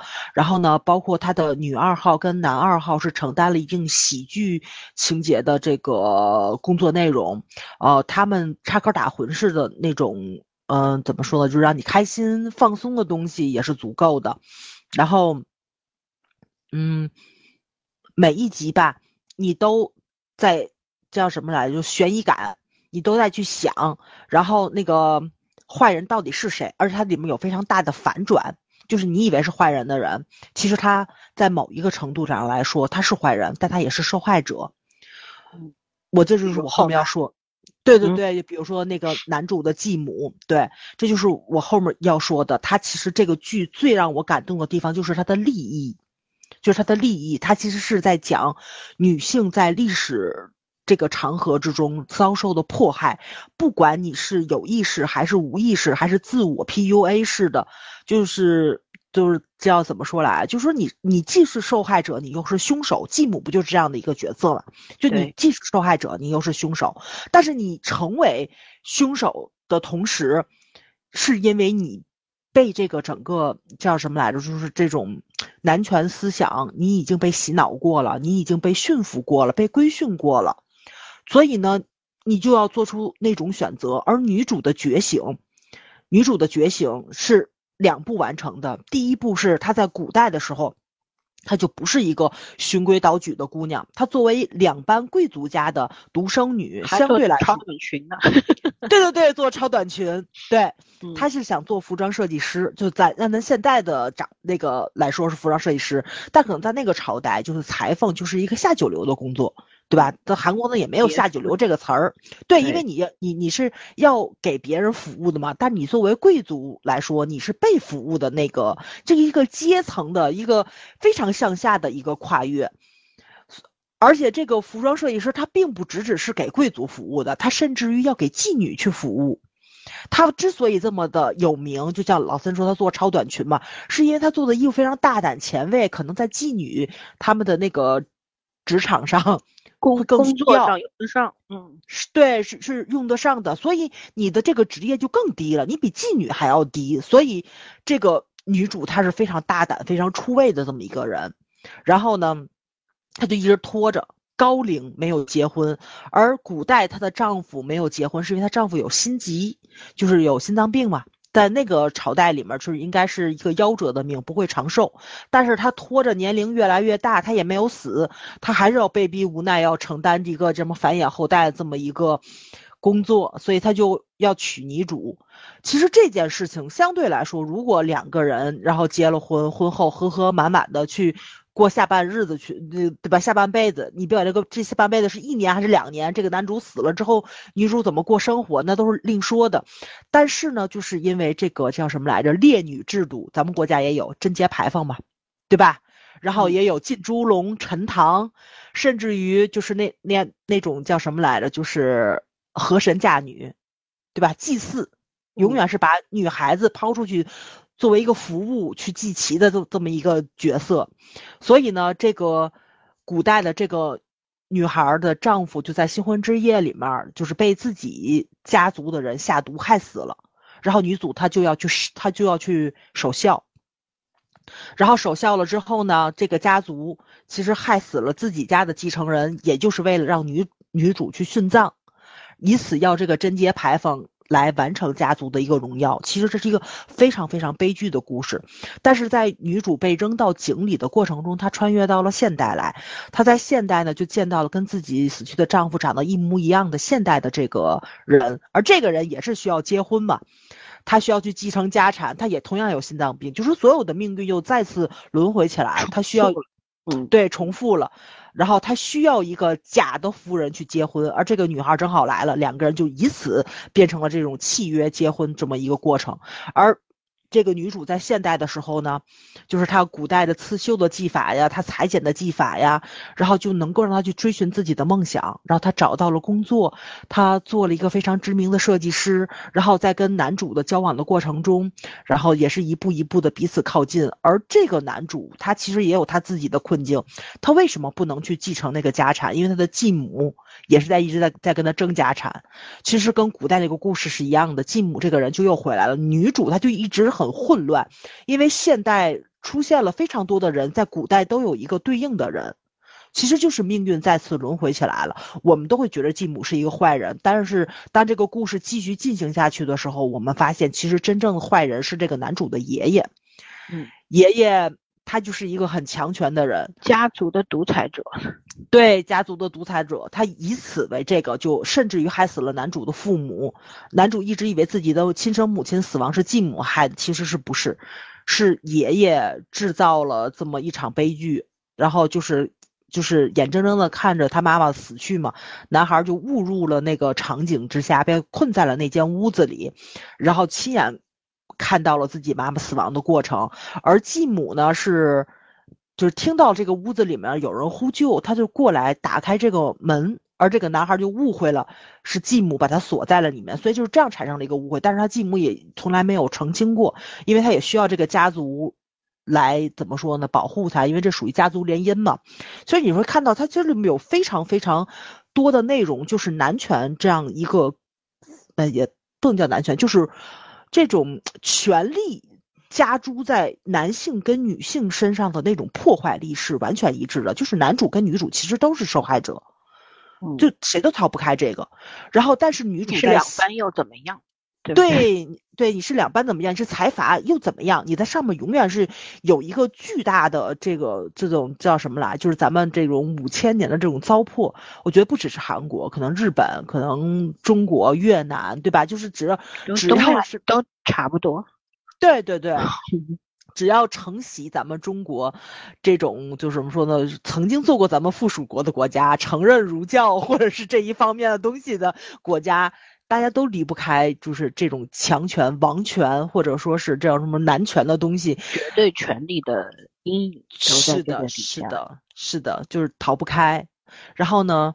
呃，女主在现代受到了这种现代的这种呃，怎么说，女性自由啊、奔放啊、追逐梦想啊、追逐爱情的，然后就是就这种自由的思想。她呼吸过这种空气之后，她又穿越回了朝鲜之后，她非常清楚的知道，就是因为她穿越回去之后把她丈夫给救了嘛，丈夫没有死。她丈夫依然是爱着她的，但是没有办法，她爱的那个人是在现代的。即使两个人有同一张脸，她非常清楚知道自己不爱他。这也是就是看这个剧你非常舒爽的过程。咱们永远都知道，人是一个独立的个体，即使这个人可能，可能就是就是无法替代，就哪怕两个人长得一样。然后呢，就是跟你说的替身文学这件事，对，没有替身文学这件事。即使这个情话，现代的人说过，古代的人也说过，但是你会有一一瞬间的混乱，但是你非常的清楚知道他们是完全是两个人，嗯，他们的灵魂是不一样的。谁要什么？是的，是的，而且女主她就尽量在朝鲜的时候。过自己想过的生活，比如说散步啊、刺绣啊，然后去乡下生活呀，离开那个就是那个汉城，他们他们那他们那叫什么叫汉阳是吧？那离就离开离王城很近的那种生活，她找到了自己内心的平静。她的丈夫一直陪着她，她也一直陪着她丈夫去世。就是两个人还到古代也是一种契约结婚的这种形式进行下去的，就是只有夫妻之名没有夫妻之实嘛。两个人以做朋友的方式彼此陪伴，她的丈夫走过了人生的尾端，对。然后呢，就是有人要杀女主，女主跳崖了，就再次穿越回了现代。就她其实相对来说，就是你看的过程中是一个，嗯。嗯，叫怎么说啦？就很规整的这么一个故事，因为你看的，你你看的时候就非常的清楚，你的心里是能够写出来小说的大纲的。第一章是什么？第二章是什么？第三章是什么？第四章是什么？它的逻辑是非常清楚的，它的时间线也是非常清楚的，所有人物的感情递进也是非常清楚的，人物关系的错综复杂也是很清楚的，甚至于它的悬疑的点，下一集你都能猜到他会演什么，就是这么的。规整，就就就是这个怎么说呢？就是我觉得这个也算是一种安全感吧。就是唯一不安全的地方就是语言不通。这要是一部国剧的话，我觉得会打一个非常高的分的。就是咱们的国剧拍不了这么规整，对吧？咱们之前在推《一念关山》的时候，那前二十集拍的多好啊，后二十集就跟不是一个人写的一样，所有的人设都崩了。就我们之前一直在吐槽的一件事情嘛，就是说粉丝的常数话术，你从十五集看，十五集后面就好看了，对吧？我们既然说粉丝的这个话，凭什么？对呀。对呀，我们既然说粉丝的这个话术是非常无理的要求，那么我们也不能说我们推过了一念关山，我们就跟相信我们的话去看了电视剧的人说，你只看前二十集，后面别看了，那怎么可能呢？你看了开头不想看结尾吗？你后面的崩了，人设的崩塌，剧情走向的非常的那种迷迷惑性的走向，这种东西对于我们来说，这个剧它就已经是不合格的一部剧了。相对来说就已经是不合格的一部剧了，你不可能达到六分，因为你是只有头没有尾。就我们也经常说韩剧烂尾，但是我这说句实在话，韩剧烂尾的时候是编剧有的时候 就是想的跟咱不太一样，放飞自我，对，而且他们他们是边拍边播的模式，有时候受这个品牌就是舆论的影响，一个舆论，一个是广告，对吧？为了接广告，那个要插入什么广告，然后你。然后，比方说观众不喜欢你这种走向，我要你改，你就得改。是啊，它是有客观原因在的。没错，你想我们看了多少部男二把男主干掉的 爱情剧，男二上位了，就是因为观众喜欢吧？对对，所以呢，就是这个东西，嗯，怎么说呢？就是他们的工业化已经进行到这个程度的时候，就是让人非常的欣慰。就你看，你你看的时候吧，就很安心，就这种安全感。成熟到了一定的程度了之后，他怎么拍，他也不会，就是说拍的特别的让你受不了。他总总体是能够给你一个安全的落地的。对。对吧？就是我我我以此我做个对比啊。我说句实在话，就是韩国的这个程度嘛，就是以前其实港剧 TVB 也是边写边播，就好多的时候也是边边写边播。咱们对吧？我因为我前些日子重温了《天地男儿》嘛，我看了《天地男儿》的时候，我是看出来非常多的 CP 线。比如刚开始罗子健他应该不是跟蓉蓉在一起的，他的 CP 应该是叶小兵，就是那个叶家的二小姐。而且他们两个人已经有了那个就前期的接触嘛，就是正直小警察跟刁蛮大小姐的这样的一个 CP，但是他可能写着写着后面呢，他就把这条线就改掉了。他想做写的是小兵的自我的一个成长，就怎么从刁蛮大小姐因为家族的一个变迁，然后家道中落嘛，她就是变成了一个好女孩儿，也不叫这不叫好女孩，就是她就。不是通过去毁掉自己，对对对对对，就没有这么大的自毁倾向了。这么一个普通人了，是的，是的，他更着重在就是那个叶家大小姐跟叶家二小姐，因为大小姐是一个学习很好，然后很乖巧，然后很淑女的这样的一个，就是你生活在姐姐的阴影之下，所以叶家。叶小兵、叶家二小姐才会是一个很奔放，然后永远活在狗仔的那个娱乐新闻里的这样的一个角色，就是他是以此来夺得爸爸妈妈或者说爷爷家族里面对他的这种关注度。就所以这个，而且就是这个女孩，这你看到她是有叫什么来着，就是那种内心渴求的东西，就即使。编剧在在拍的过程中，他慢慢的放弃掉了一条感情线，但是叶小兵的这个角色没有崩啊，他从第一集演到了结尾的时候，这个女孩整个的成长脉络是跟剧情是走着来的，就非常莫名其妙的给她安插了一个男朋友进来，你也并不觉得突兀，因为他就是知道了爱自己之后。他才能够真正的去爱别人，然后他爱的那个人只是公司的一个小职员，然后呢长得不高，长得不帅，也不像那个罗子健那样的，就是一个那么的性格就是很突出的这样一个人，就是可能是大家眼里面就是很常见的这种老好人。但是我们很清楚小兵喜欢他的原因是什么，因为他能从这个人身上找到家的感觉，然后两个人同居呀，谈恋爱呀，然后小兵慢慢的学着去做饭，就是你会看到人物的角色是有成长跟弧光在里面的，就是以前的编剧是有这种能力。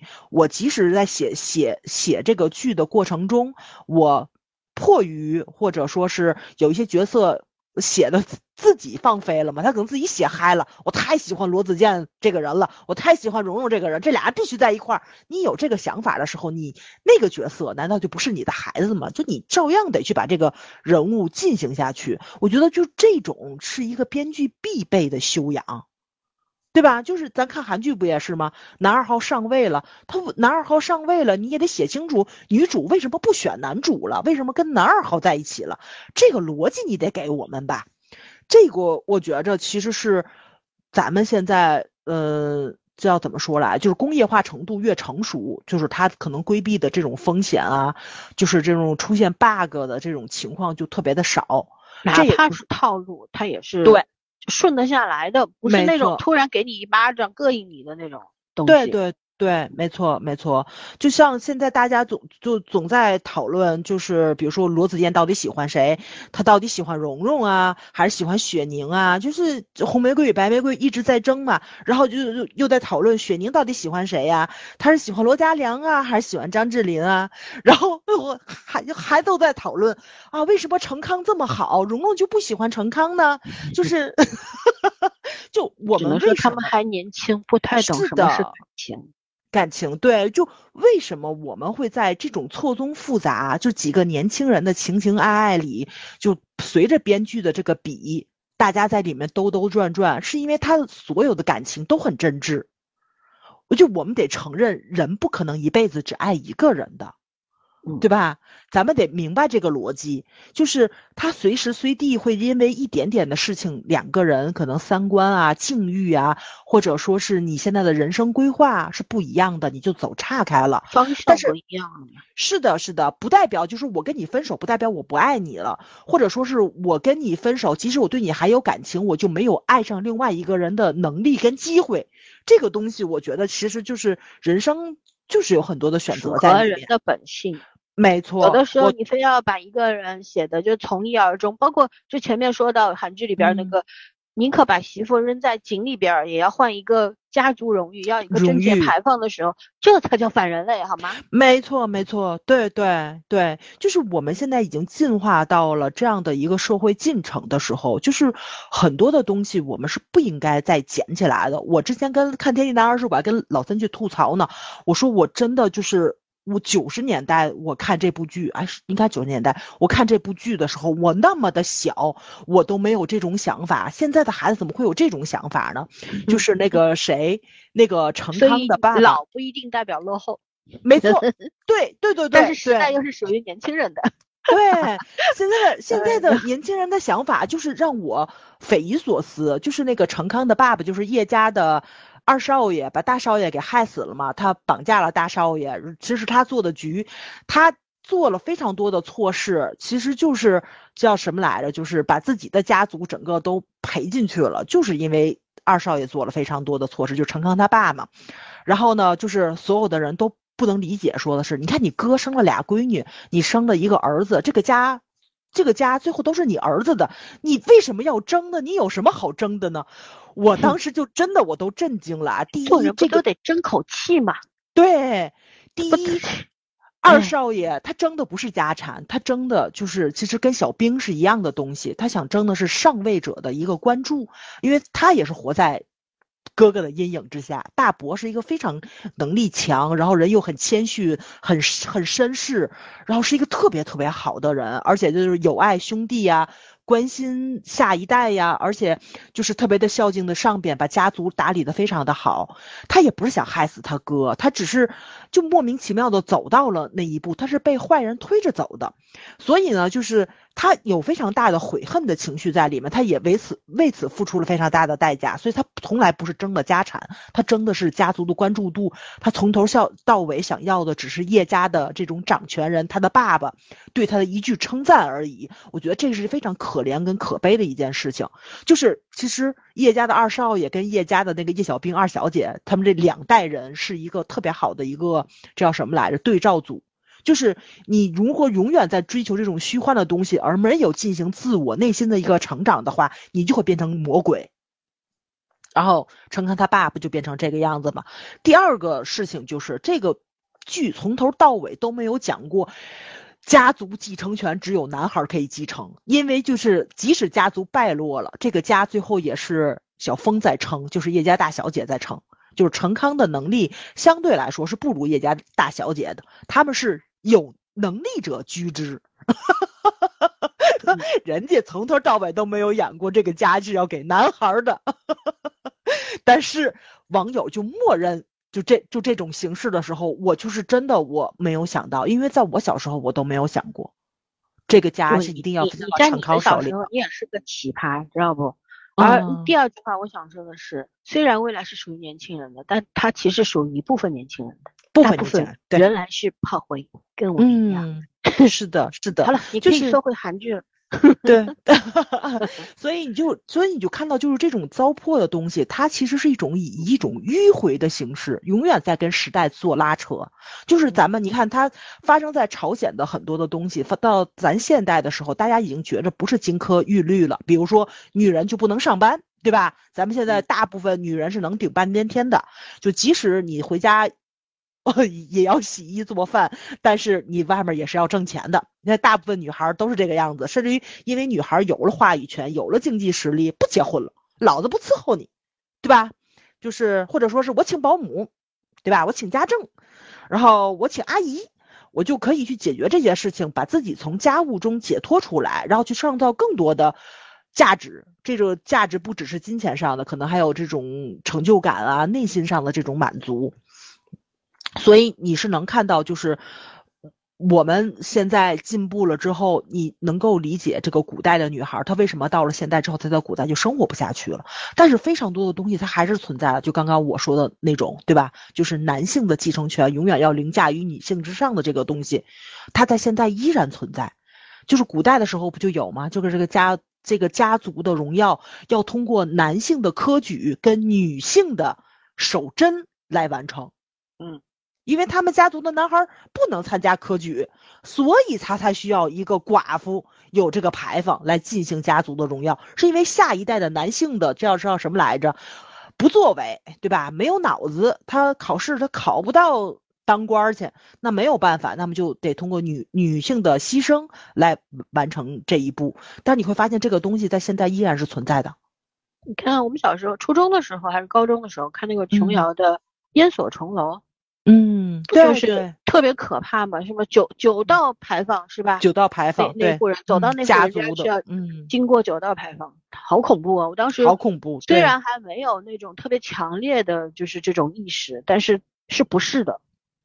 是的，而且最后他那个从那个牌坊之下是列了一堆人，把他们两个人打出去了嘛？就一步一步你要走走出这个家族，要你的爱，对，那你就要万人唾弃。没错，没错，就很恐怖的这种东西。但是你发现，割裂跟你是形式上的割裂，对，是的，告知天下，嗯，对，所以它其实是有一定警醒作用在里面的。我觉得这也是这部剧就是让我觉着利益非常高的一个地方。也不叫也不叫利益高，就是它尽量在这样一部非常小白的爱情的轻喜剧里面加入了让人们去反思，然后。大家去看，而且他没有引起男女对立，我觉得这是非常高明的一个地方，因为男主也是受害者呀。男主也是在被这个权力操控之下的一个受害者，然后他的他的心脏病会被爷爷利用，他母亲死亡的阴影会被爷爷利用，然后他对女主的爱也会被爷爷利用，而且男主跟女主两个人是真心的相爱，爱情是很美好的，你从头看到尾，你没有觉过他们这是感情是虚假的，然后两个人相隔了几百年的这种时光，依然都在爱着对方，都在等着对方回来，不管以什么样的，就是其实咱们都知道。很渺茫，女主能回来很渺茫，男主也说我等你，大家都知道这个等可能就是一辈子。当然，最后这个玄幻的力量是让他回来了嘛，所以才才叫一个童话故事嘛。你要在现实中是不可能存在这种事情了。当然，现实中这个女女主也不可能回来，她就死在古代了，就是在男主的一段历史中，只是偶然的看到女主的名字跟这个贞节牌坊而已，他什么都不知道。这这个这个他的这个悲剧性的东西，其实从头到尾他都已经立下来了。他就是想告诉你，你只有这叫什么来着？有一种灵异现象出现的时候，可能才会去改改变历史啊，拯救一个人啊，拯救一个非常好的人。但我们知道历史改变自己的命运吧？是的，是的，历史对对，改不了。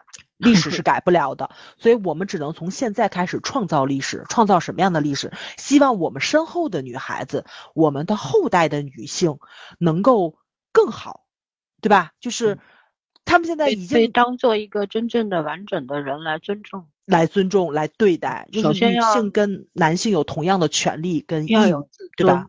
不要摆脱那些规训、那些束缚，要要多读书，要接受好的教育。然后要被新的思潮浸润，然后呢，要去明白，呃，我不是谁谁谁的附属品，既不是父母的，也不是配偶的，也不是孩子的，是的，对吧？我没有这些义务，嗯，对吧？父母跟你的关系也没有，不是什么，不能讲恩，不是什么恩惠。父母养育你，你赡养他们，我觉得这个跟恩没有，跟恩情没有关系，这就是亲情。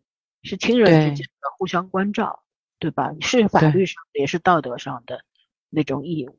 所以说，就不要中国人啊，为什么老是就几千年的这个传统文化的束缚也好，洗脑也好，就是好像这东西就埋在你的基因里的血液里面了。嗯。然后，嗯，当我们这些，我觉得我们这一代人承上启下吧，就是可能就是从八零后开始。有了自我意识，当然七零也有啊，也不能说跟其实跟年龄没有关系。曾经的那些杰出的女性，每一个都是代表，没错。但是咱们说的是概率，就是那个时候，就比方说民国呀，或者说古代呀，对吧？嗯，那时候你有那那那些杰出的女性，因为接受文化教育的机会很少很少，所以呢，当她们。成为所有人都知道的那个名字的时候，他们不仅要依靠自己家族的那个背景，更多的是要付出极大的代价的，还有这个社会给的机会，对吧？就是各种各样的因素组成的。然后呢，现在呢，因为我们普遍是可以接受高等教育的，只要你别这成绩差的太差了，中中学就被分流出去了，你好歹那个上个二本。三本应该还是有机会的吧，对不对？嗯，总有机会去触摸这些。然后读书考上大学，并不是你人生的终点，而是真正的起点。起点，然后你才能够真正的结束，就是接受这个填鸭式教育，而开始自己的真正的有用的、有效的学习模式，是从大学开始的。没错，所以要。终身学习，我们是没错没错，对，就算我们到了这个年纪中年了，有新的东西出来，有更新出来，我们要学，我们要向古人学，我们也要向后辈学，后辈学，所有好的一切都应该去学习，然后把它变成你自己的，你才会养成，就是培养出一个体系，而这个体系会帮助你什么呢？帮助你做出判断，可能你的判断有的时候。也是偏离的，甚至是错的。但无论如何，它是你自己做的决定。对你不是谁谁谁的谁，你是你自己，这个很重要。有的时候，我觉得我不是批判有一些女性，因为我们都是同性嘛，我一定是站在女生的立场上说话的。我是想说，有一些有一些女性，她为何就是当其他的女同胞受到侵害的时候，她们也会站在高道德高地上去指责那些受害者呢？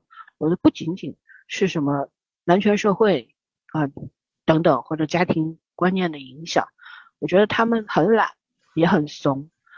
为什么说他们这样是懒呢？因为他们没有学习这个新的知识，或者说新的思想，或者说对自己有益的、对自己这个女性群体有益的那些新的观念的勇气，所以他们是懒人。为什么说他们懂呢？就是他们即便呃接触到了，但是他们害怕，他们怕自己成为出头鸟的时候，反而失去了手里已经掌握的东西。但是我想说的是啊，我这个人比较虚无的啊，就是我也是遵照这个道家的平衡的一个人，我就会觉得什么叫做你拥有的呢？到头来都是一捧灰而已。有什么东西是你必然拥有的呢？必然失去的是是存在的，但是必然拥有的还真没有。嗯，是吧？所以说，但是，嗯，你说，我就觉得，就像他们这种掌握了一定话语权的女性，就真的不要做帮凶，因为就是就像老三说的，你得到的可能没有什么，因为你死了就什么都没有了嘛。但是产生的影响是非常巨大的。就是那个咱们中国的女诫还是女训呐，不就是班昭写的吗？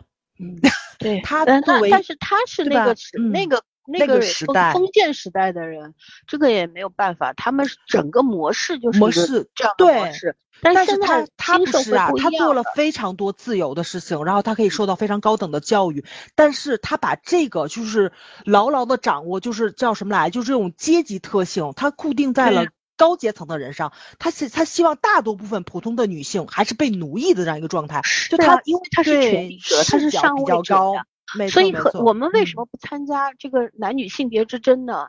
也不参加所谓的这个底底层互害呢？是为什么？因为我们心里明确的知道，所有的问题，绝大多数不说所有，绝大多数的问题的原因是在于分配不均。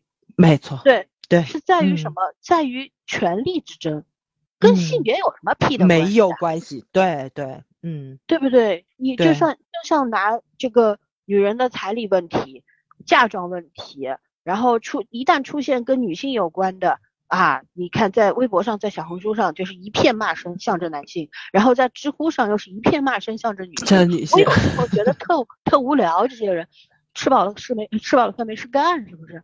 有什么好争的？你们真真的不知道为什么会出现这种状况吗？如果连这个都不知道的话，对吧？就是阶阶级之争啊，这个东西，嗯，对不对？这个东西就是你你为什么我在疫情期间的时候，我说当当我们的城市被封了两个多月，然后。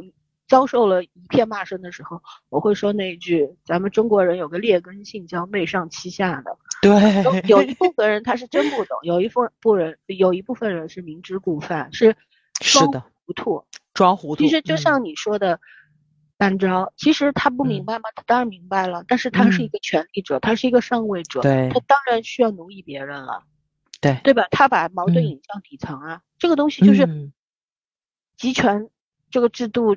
之下，对吧？总有一些这个东西。当然，所谓的西方民主社会也有这个东西，都是一样的。我觉得这是全人类的劣根性，就人性当中的一个弊端。当我拥有什什么的时候，我就不会轻易舍去。我再引申一下，就就说《繁花》里边的宝总，他为什么让很多人不解，但是最后又深深的佩服他，就是因为他已经从底层爬出来，走上了高位的时候，他自己不要了。我为了成全。我所有的承诺，我对所有人的义，所有的情，我不要了。这是一个非常了不起的人，所以我说他是一个神话般的人物。是，但是他又是是一个时代的幸运儿嘛，既是弄潮儿，也是幸运儿。他永远在商场上，只不过从这个战场转向了那个战场。嗯，对吧？对对，大多部分人尝到了权势的滋味，是不可能放开的。是。嗯，唉。要不然咱们为什么大家都要都要考公呢？我那天看到一个，就是说现在这个整整体的经济形势不好啊什么的，然后我看到一个一个大 V，知乎上的一个大 V，差不多有七八十万的那个粉丝嘛，也不是粉粉丝关注，然后他就说他们他们在知乎上早些年知乎刚刚出来的时候，他们成立了一个群嘛，因为他有大量粉丝，他们就组了一个群，而那个群里面有很多很多的。一二三四五六线城市的公务员，不同城市的公务员啊，不同地区。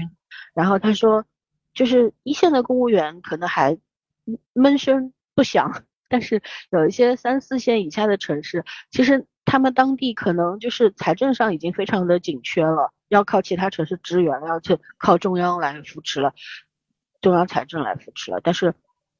他们那些公务员说的是没事啊，我们躺平啊，我们就算躺平了，日子也比别人好过。这个就是官本位思想，真的是中国人几千年的恶习，我觉得。但但你要说他错不错的，我我也没法说这个。没法说，对对，嗯，对。但是你看，我当以前看古装剧啊，特别那个响亮的一句话：“十年十年寒窗苦读，为了什么？为了做三年知府，对吧？三年听知府，十万雪花银啊，只是十万吗？不是啊，是只要你不被撸下去，你一生一世都都有财富，源源不断，对吧？民脂民膏，然后。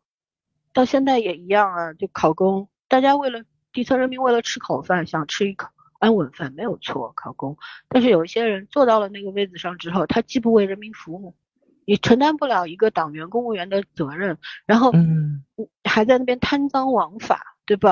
我觉得 做一个躺平的不贪的人，好像已经挺不容易的了。现在变得，但本质上是错的呀。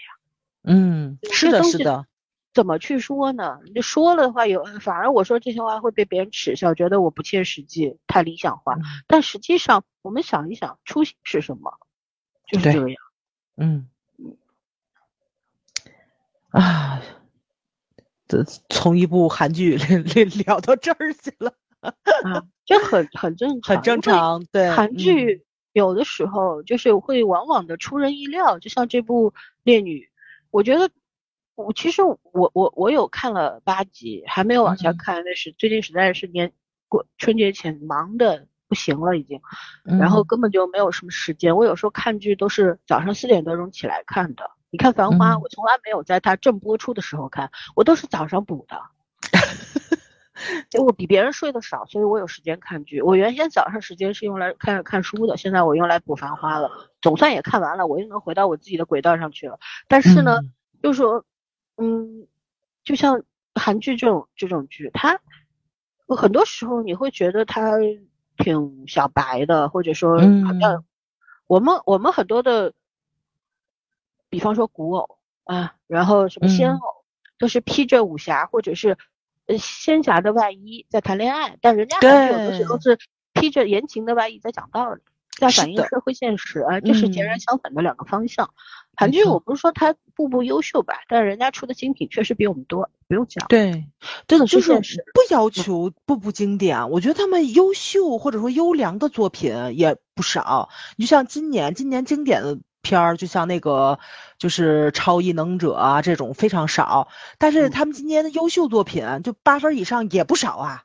对吧？豆瓣你看评分八分以上的，然后呢，就这种优良的作品，就是六分以上，六分到八分之间的，打发时间看着，那一抓一大把。国剧有吗？也有，就今年可看的还是比较比往比较多，比比就是比往年多。最起码就像哪怕《一念关山》前二十集还是不错的，是的，对吧？后边就感觉就就我们之前说了嘛，就是嗯，一一对编剧，然后写完了之后，大家都没有统筹过。都压根儿没有检查过作业就拍了，对，就脑子坏掉了，就那种感觉。就前半程像个人写的，后半程不知道什么玩意儿写的，不知道是谁写的。对，是这样。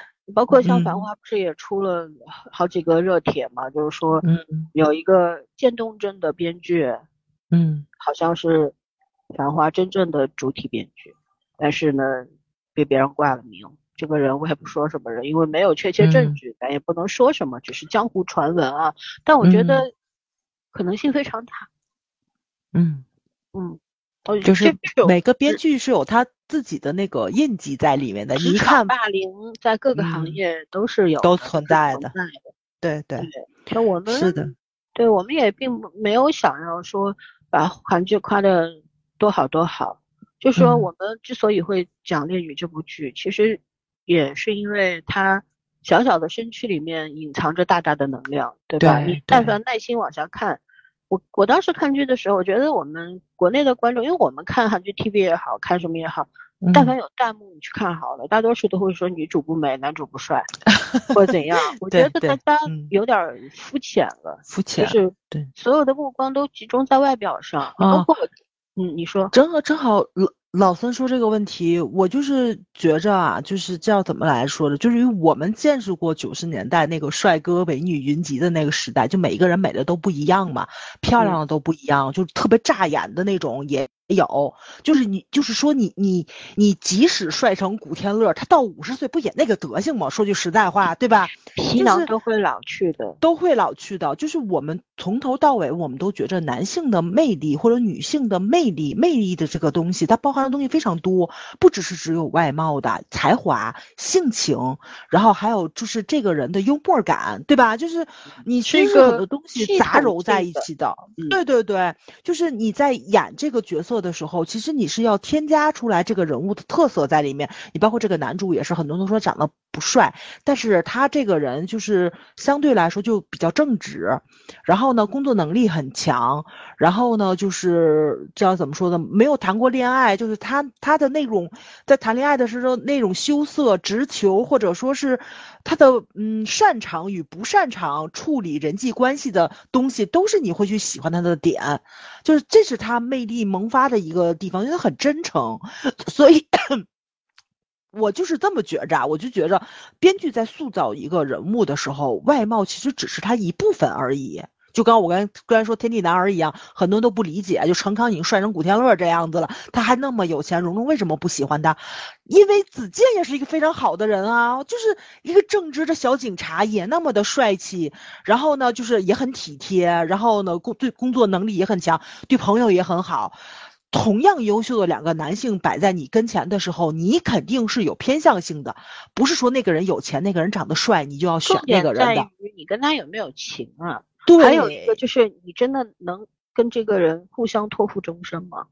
对，对吧？外部的条件当然是一个参考意义。现在为什么把婚姻啊搞得跟做生意似的？是的，啊，以前就是我们也觉得相亲这件事情挺那啥的，但是有的人没办法，只能去相亲。他有时候没有机会谈恋爱。你包括像人民公园相亲角，都是父母拿着跟那那个 A 四纸出去的，是吧？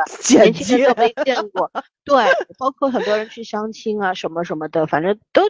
在我是不能接受这个事儿的，嗯，我觉得就跟货物买卖一样，都标好了价格，没劲，就是没劲，没有乐趣。但是呢，呃，我觉得也也有它存在，存在即合理，因为你不需要的，别人需要，别人需要，对，有有有市场，有供求，对，无话可说，就是不不能评价这个事情，嗯，没有孰对孰错啊。但是呢，现在我觉得在网络上，生活中可能不那样。我觉得生活中我见过的。好的婚姻关系很多很多很多，但是差的也很多很多，但是不像网络上现在就搞得，这个怎么说鸡飞狗跳的那种感觉？是的，大家跟仇人一样的，对吧？你算计我算计，那结什么婚呢？而且我觉得，就是大家很喜欢用一个非常小的片面的事情去评判，就有没有印象？扩大到整个群。对，就是周一围夫妻两个人现在不反转了吗？就大家都觉得，就是周一围跟那个，就是他们两口子，对，不像大家刚开始想象的。我觉得最讽刺的一件事情是什么？就刚开始朱丹说周一围的时候，他不是在一档综艺节目里面说吗？当时李诞呐，还有谁呀？就是他们就都在攻击。朱丹不是叫攻击朱丹，就是说朱丹，你就是你不能这样子，你不能那个婚就这样婚姻，就你是一个弱势方，你可能是被欺负的或者怎么样的。但是最后人朱丹没离婚，那那那俩全离了。很多时候就是很讽刺，我觉得啊，有的时候就是我觉得婚姻关系里边必然有强有弱，但是这个有强有弱，它体现在方方面面。可是我们不能去争这个强弱，不能把这个嗯。外在的这些评评评判体系，所有的所谓的强弱，放在夫妻之间，你比我强，我比你弱，比我弱，我比你强，所以你得谁得听谁的。这种话说出来之后，这个关系必然是会破碎的。是很多时候，外外人为什么清官难断家务事？是外人看上去不好的东西，人家自己在俩人冷暖，俩人其实是平衡的一个状态。关你们什么事啊？很多的关系不是大家想象中的。你觉得不好的，别人甘之如饴，嗯，对吧？就算我想说的是，你就像《繁花》里边的爷叔，他娶了俩老婆。娶了一对双胞胎，你要放在现代社会里边肯定是不行的。但是有些人也干这个事儿，只是不能，他不合法，对不对？对对。他然后放在他们解放前，啊，你就像那个澳门赌王不是娶了四房太太吗？嗯，对吧？那个那个时候没有现代的婚姻制度，但是我想说的是，爷叔一生没有对不起他的两位太太。对，有情有义。一条楼梯上去，左边房间住着一个。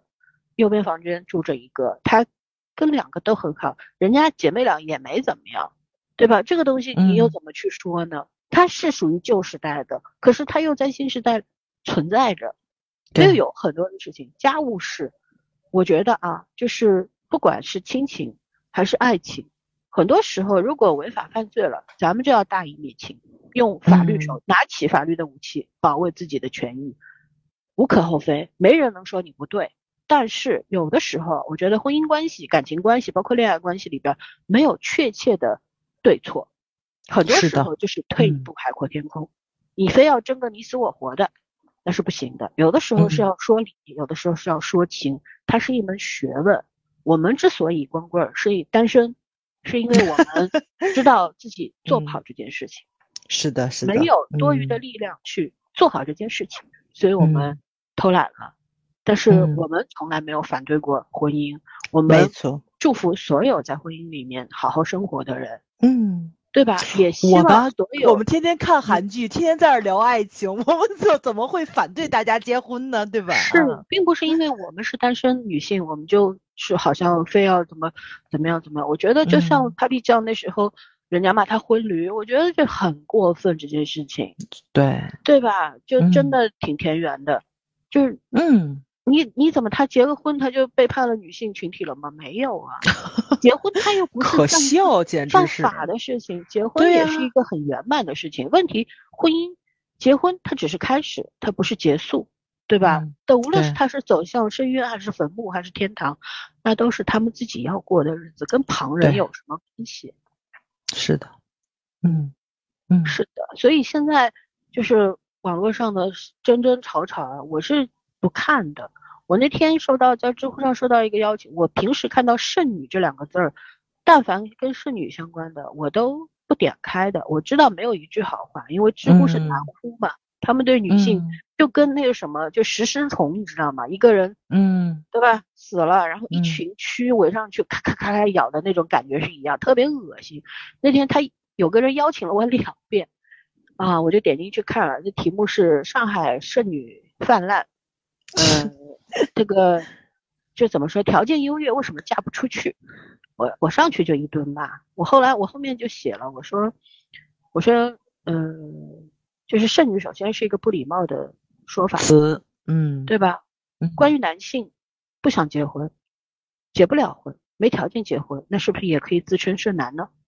对吧？而且我说年纪轻轻的为什么都跟退休的大妈坐在小区里东家长西家短？跟退休的大爷在公园里摆龙门阵一样，是不是？我说人家好歹是有退休金、有医保保驾护航、有子女供奉着、孝顺着，你们有什么？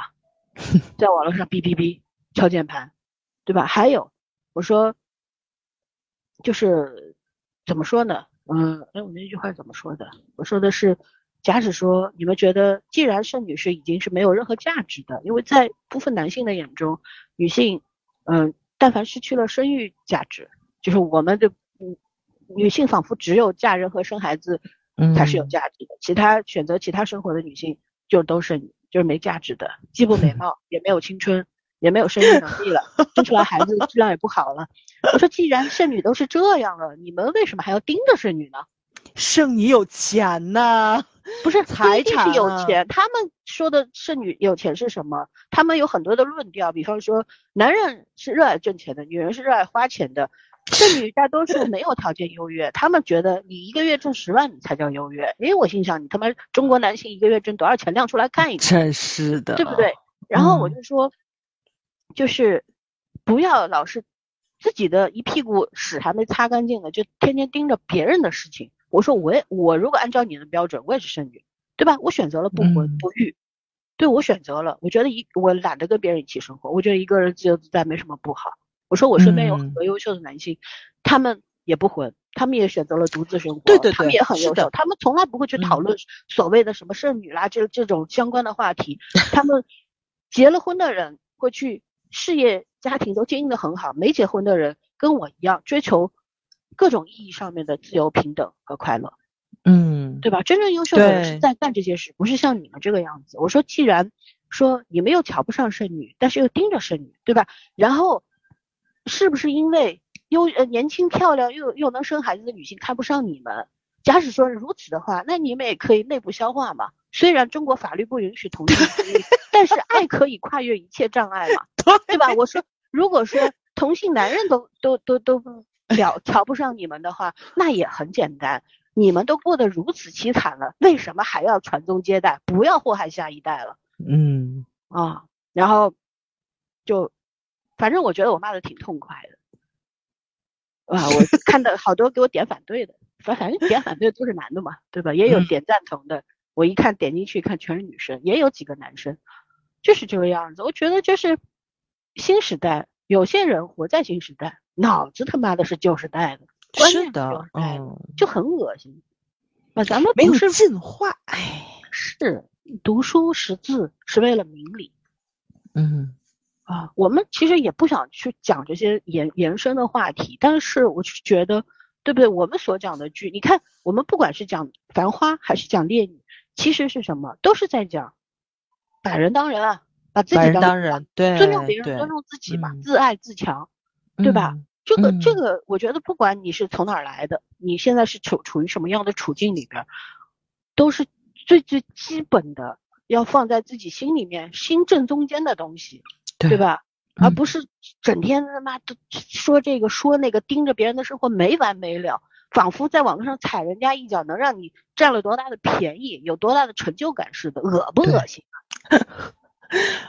我觉着啊，就是年轻人，就是像咱们青少年的时候，都是这个样子，就是你会向外的这种东西会更多，因为外界会给你的刺激更大，好奇心，对吧？会引起你的好奇心，而且世界这么的广大，你什么都想看一看，就这个东西是非常正常的。但是随着你年龄的增长，就是可能你踏足的那个领域，或者说你能踏足的领域，就不像小时候那么多了，就应该是向内去。挖掘自己的一些挖掘我们从做第一期节目就在说，要向内探索，认识自己，先了解自己，我到底是谁？我为什么而来？为什么存在？然后我要什么？是的，是的，对不对？对对。眼睛多看看自己，别老盯着人家，人家的钱又不是你的，人家的生活跟你也没关系。对。哎呀，反正我就觉得现在可能是这个互联网实在是太方便了，所以大家就是向外就非常容易嘛。你随便扫开一个视频，你想看冰岛看冰岛，想看爱尔兰看爱尔兰，对吧？你想看乡下里面养羊放羊，你就能看；你想看这个驴驴蹄子怎么修剪，你就能看。并不是信息多到爆炸，而是他们根本就没有去没有筛选信息的能力。能力。所以说，就是随着智能手机的普及，随着短视频的普及，这个世界已经下沉到了我们前所未见的程度了。所以你不得不在网络上与这些人遭遇。对，对你遭遇了也只能躲开。你觉得我在最后我们聊了两个多小时，最后两分钟讲一下，我前前两天温习了一下《红楼梦》八七版八六版，笑死我了，那个大幕看的我呀，我真的觉得仿佛来到了平行空间，你知道吗？嗯，也。就大多数人说啊，那个林黛玉就知道哭作女 啊，怎么还不死？然后又说这个宝玉渣男 啊，说成呃那个宝玉渣男海王啊，怎么地？然后说薛宝钗心机婊，说袭人 到最后不是袭人还离开了贾府，还嫁了嫁了好人嘛，对不对？算是有一个好结局，其他人都死得很惨。然后他们就会说。哎呀，袭人这种人为什么不死？宝钗为什么不死？然后还有说，啊，我就喜欢王王熙凤这样的人。我心想，王熙凤，如果按照你们的道德标准，你们真是这个扭曲到不行的双标狗啊！为什么王熙凤也没干几件好事儿？好事儿，对。但是，嗯，说实话，这些所有的为什么要写《红楼梦》？为什么要写大观园里面的十二钗？为什么没有什么好结果？这所有的人死的死，亡的亡，被卖的被卖，流离失所，最后。贾宝玉在雪地里渐行渐远，赤条条来出家。嗯，说的是什么样的一个故事？你们真的看懂了吗？我们小时候看《红楼梦》看的云里雾里，但是我真的就记住了这句“赤条条来去无牵挂”，在我幼小的心里种下了种子。后来我就逐渐的在这句话上面得以强化。我一一直觉得人就是就是真的是光条光秃秃呃，什么光裸裸体的来的，对不对？从妈妈肚子里出来的时候。不着片缕，然后走的时候一一把火，你哪怕你原先古代的时候不是火化的，是葬在土里土葬啊，也也要被万虫啃咬，最后变成一具骷髅，对不对？有什么东西啊？人一辈子就是一个过程，我们去享受这个过程，享受也谈不上，很多的时候就是与命运搏斗吧。嗯，要拼尽全力才能够保持稳定，很难很难的活着。对，怎么就这些现在这些人活得太好了吧？就这种父母的羽翼太张得太开了，保护的他们太好了吧？没有受过什么的颠簸，所以我为什么说九十年代生龙活虎，现在反而是死气沉沉？死气沉沉，就他们比咱们，我觉得就要怎么说封建 复古，复古复古，对对对对对对，嗯，所以说。呃，就反正整个大环境给我的压抑感是很强烈的，我很不舒服。然后有，我不是说刻意想去看开着弹幕，肯定会有人说，那你把弹幕关了呀？可是不是啊，并不是说，呃，我觉得弹幕好，我就关了它，我就不看，逃避有什么用呢？我我开弹幕并不是为了跟他们争吵，而是我想作为观察样本，想看看现在的新兴人类是什么一个 价值观。对吧？有有有什么样的一个这个认知，然后让我很失望。但偶尔也会飘过几句，说是，呃，封建制度是吃人的，不仅吃男人，也吃女人。吃女人，对对吧？一部《红楼梦》也是我最近特别怅然若若失，就是因为又看了《红楼》，又看了《繁华》，不管它是属于封建帝制，还是属于当代社会，其实到最后，真的就是。大多数的人是什么也没剩下吧，但是唯一好的是在我们现在的社会里面，你敢拼，你敢闯，你起码还有机会。可是，在古代，就像刘姥姥一样，对吧？嗯，怎么折腾，他还是个农民，嗯，什么也没有。对，对，所以而现在我们社会里面也有很多人，可能几生几代人都是最底层的。我们真的是底层的，但是我们没有到最最底下那一层。底层也分也分贫富嘛，对吧？也分好多层嘛。我们没有到最最底下那一层，那最底下那一层，他们的生活该如何改变？我觉得不是应该让，应该是全社会的行动，应该大家团结起来。没错，让大家所有人走向更好的生活，而不是拜高踩低，对吧？恨不得把你你本来也一无所有，但是你要把比比你更差的、活得更差那些人踩在踩死在脚底下，我的天，太恶毒了吧，对吧？嗯。别说什么什么，儒教啦，什么信仰啦，这个别别谈这些了。这真的，我觉得现在人的劣根性一览一览无余啊，让我很失望。没错，嗯，是的，就你在网络上看看弹幕啊、评论区啊，就非常的明显，就已经不是三年前的那个 语言环境了。就是大家，我就你其实很明显就看出来，大家的词汇量就跟以前就不一样。他现在出了很多的网络的词汇，是。特别的莫名其妙，我就我都不明白“千舟已过万重山”这个词儿怎么突然之间就火了，就就大家的这个叫什么来着？就是那个爆发的点，永远是我理解不了的。我我我理解就是那个呀，“轻舟已过万重山”不就是看那个动画片吗？李白吗？嗯，李白是经历了什么样的？他是什么样的出身？他他也是当年因为是。商呃就是商人的子弟，所以是没办法做官的，所以一生失意。即便他是个酒仙诗仙，又怎么样呢？对，对不对？他也是被封建礼教束缚的呀，没有机会啊。所以他到最后就是想尽了各种办法，甚至放低身段，对吧？是的，做了很多他自己都不耻的事情。到最后，轻舟已过万重山，是 OK，我放下了。可是我们现在有很多。就有的时候我看弹幕就觉得啥都没有干，你就敢说这话，怎么就 万重山了呢？你见过万重山吗？哎呀，就很很无奈，就是有一种为赋新词强说愁强说愁尴尬。对，咱还商女不知亡国恨呢，你忘了？哎，好好读书吧，真的是，嗯，真的，现在不是读完九年这义务教育就算。完成学业了啊，嗯，读大学，现在大街上别的没有，一扫一地本科生，学历也不算什么。据说后的后十年，呃，这个博士也要成为一个比较普遍的事情了。为什么呢？嗯现在经济不好，就会延长这个学习时间，这个是，必然的事情，对吧？因为找嗯工作难嘛，我们现在解决不了就业问题，就只能延长这个学习时间，学习时间，这个是嗯真的没办法。但是，这我觉得这个学历在我们那个时候，我觉得九十年代考上大学的都都挺厉害的，现在考上大学嗯真没啥。但是现在嗯孩子也面临了一个问题，就是你可能中小学就分流了，大学的门在哪儿都不朝哪儿开现。在义务教育不要延长三年吗？十二年义务教育，有高中也要必须上了。是，那也嗯挺好。但是一随着高中也必须上，一定会发展成小学三四年级就开始分流，你信不信？这对，就更小了。嗯这个事儿怎么说呢？我觉得也就是时代发展的车轮吧，总会有对谁都逃不开。所以嗯我们呢也不能倚老卖老，一定坚持曾经的世界有多好。我觉得未来的世界一定会更好的。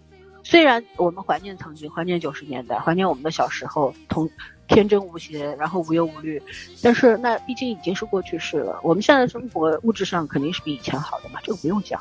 没错对吧？但是嗯我相信嗯未来一定会比现在好，所以呢，就每一代人有每一代人的使命嘛，对吧？高调嗯起的有点高了，啊，结尾了，就是 反正就还是那句话啊，这虽然今天的这个到最后的时候，这个已经跑的不知道哪去了，归根结底一句话，好好生活，然后认认识自己，改变自己，尊重自己，这个是很重要的一件事情，好吧？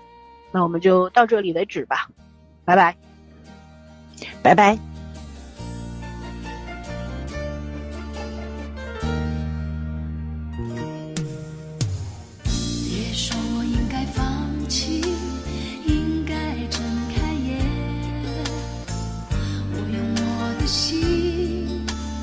看，去感觉。你并不是我，又怎能了解？就算是执迷，就让我执迷不悔。我不是你们想的如此完美，我承认有时也会辨不清真伪，并非我不愿意走出迷堆，只是这一次，这次是自己而不是谁。要我用谁的心去体会，真真切切的感受周围，就算痛苦，就算是泪，也是属于我的伤悲。我还能用谁的心去体会，真真切切的感受周围，就算疲倦，算是累，也只能执迷而不悔。要我用谁的心去体会，真真切切的感受周围，就算痛苦，就算是泪，也是属于我的伤悲。我还能用谁的心去体会，真真切切的感受周围，就算疲倦，就算是累，也只能执迷而不。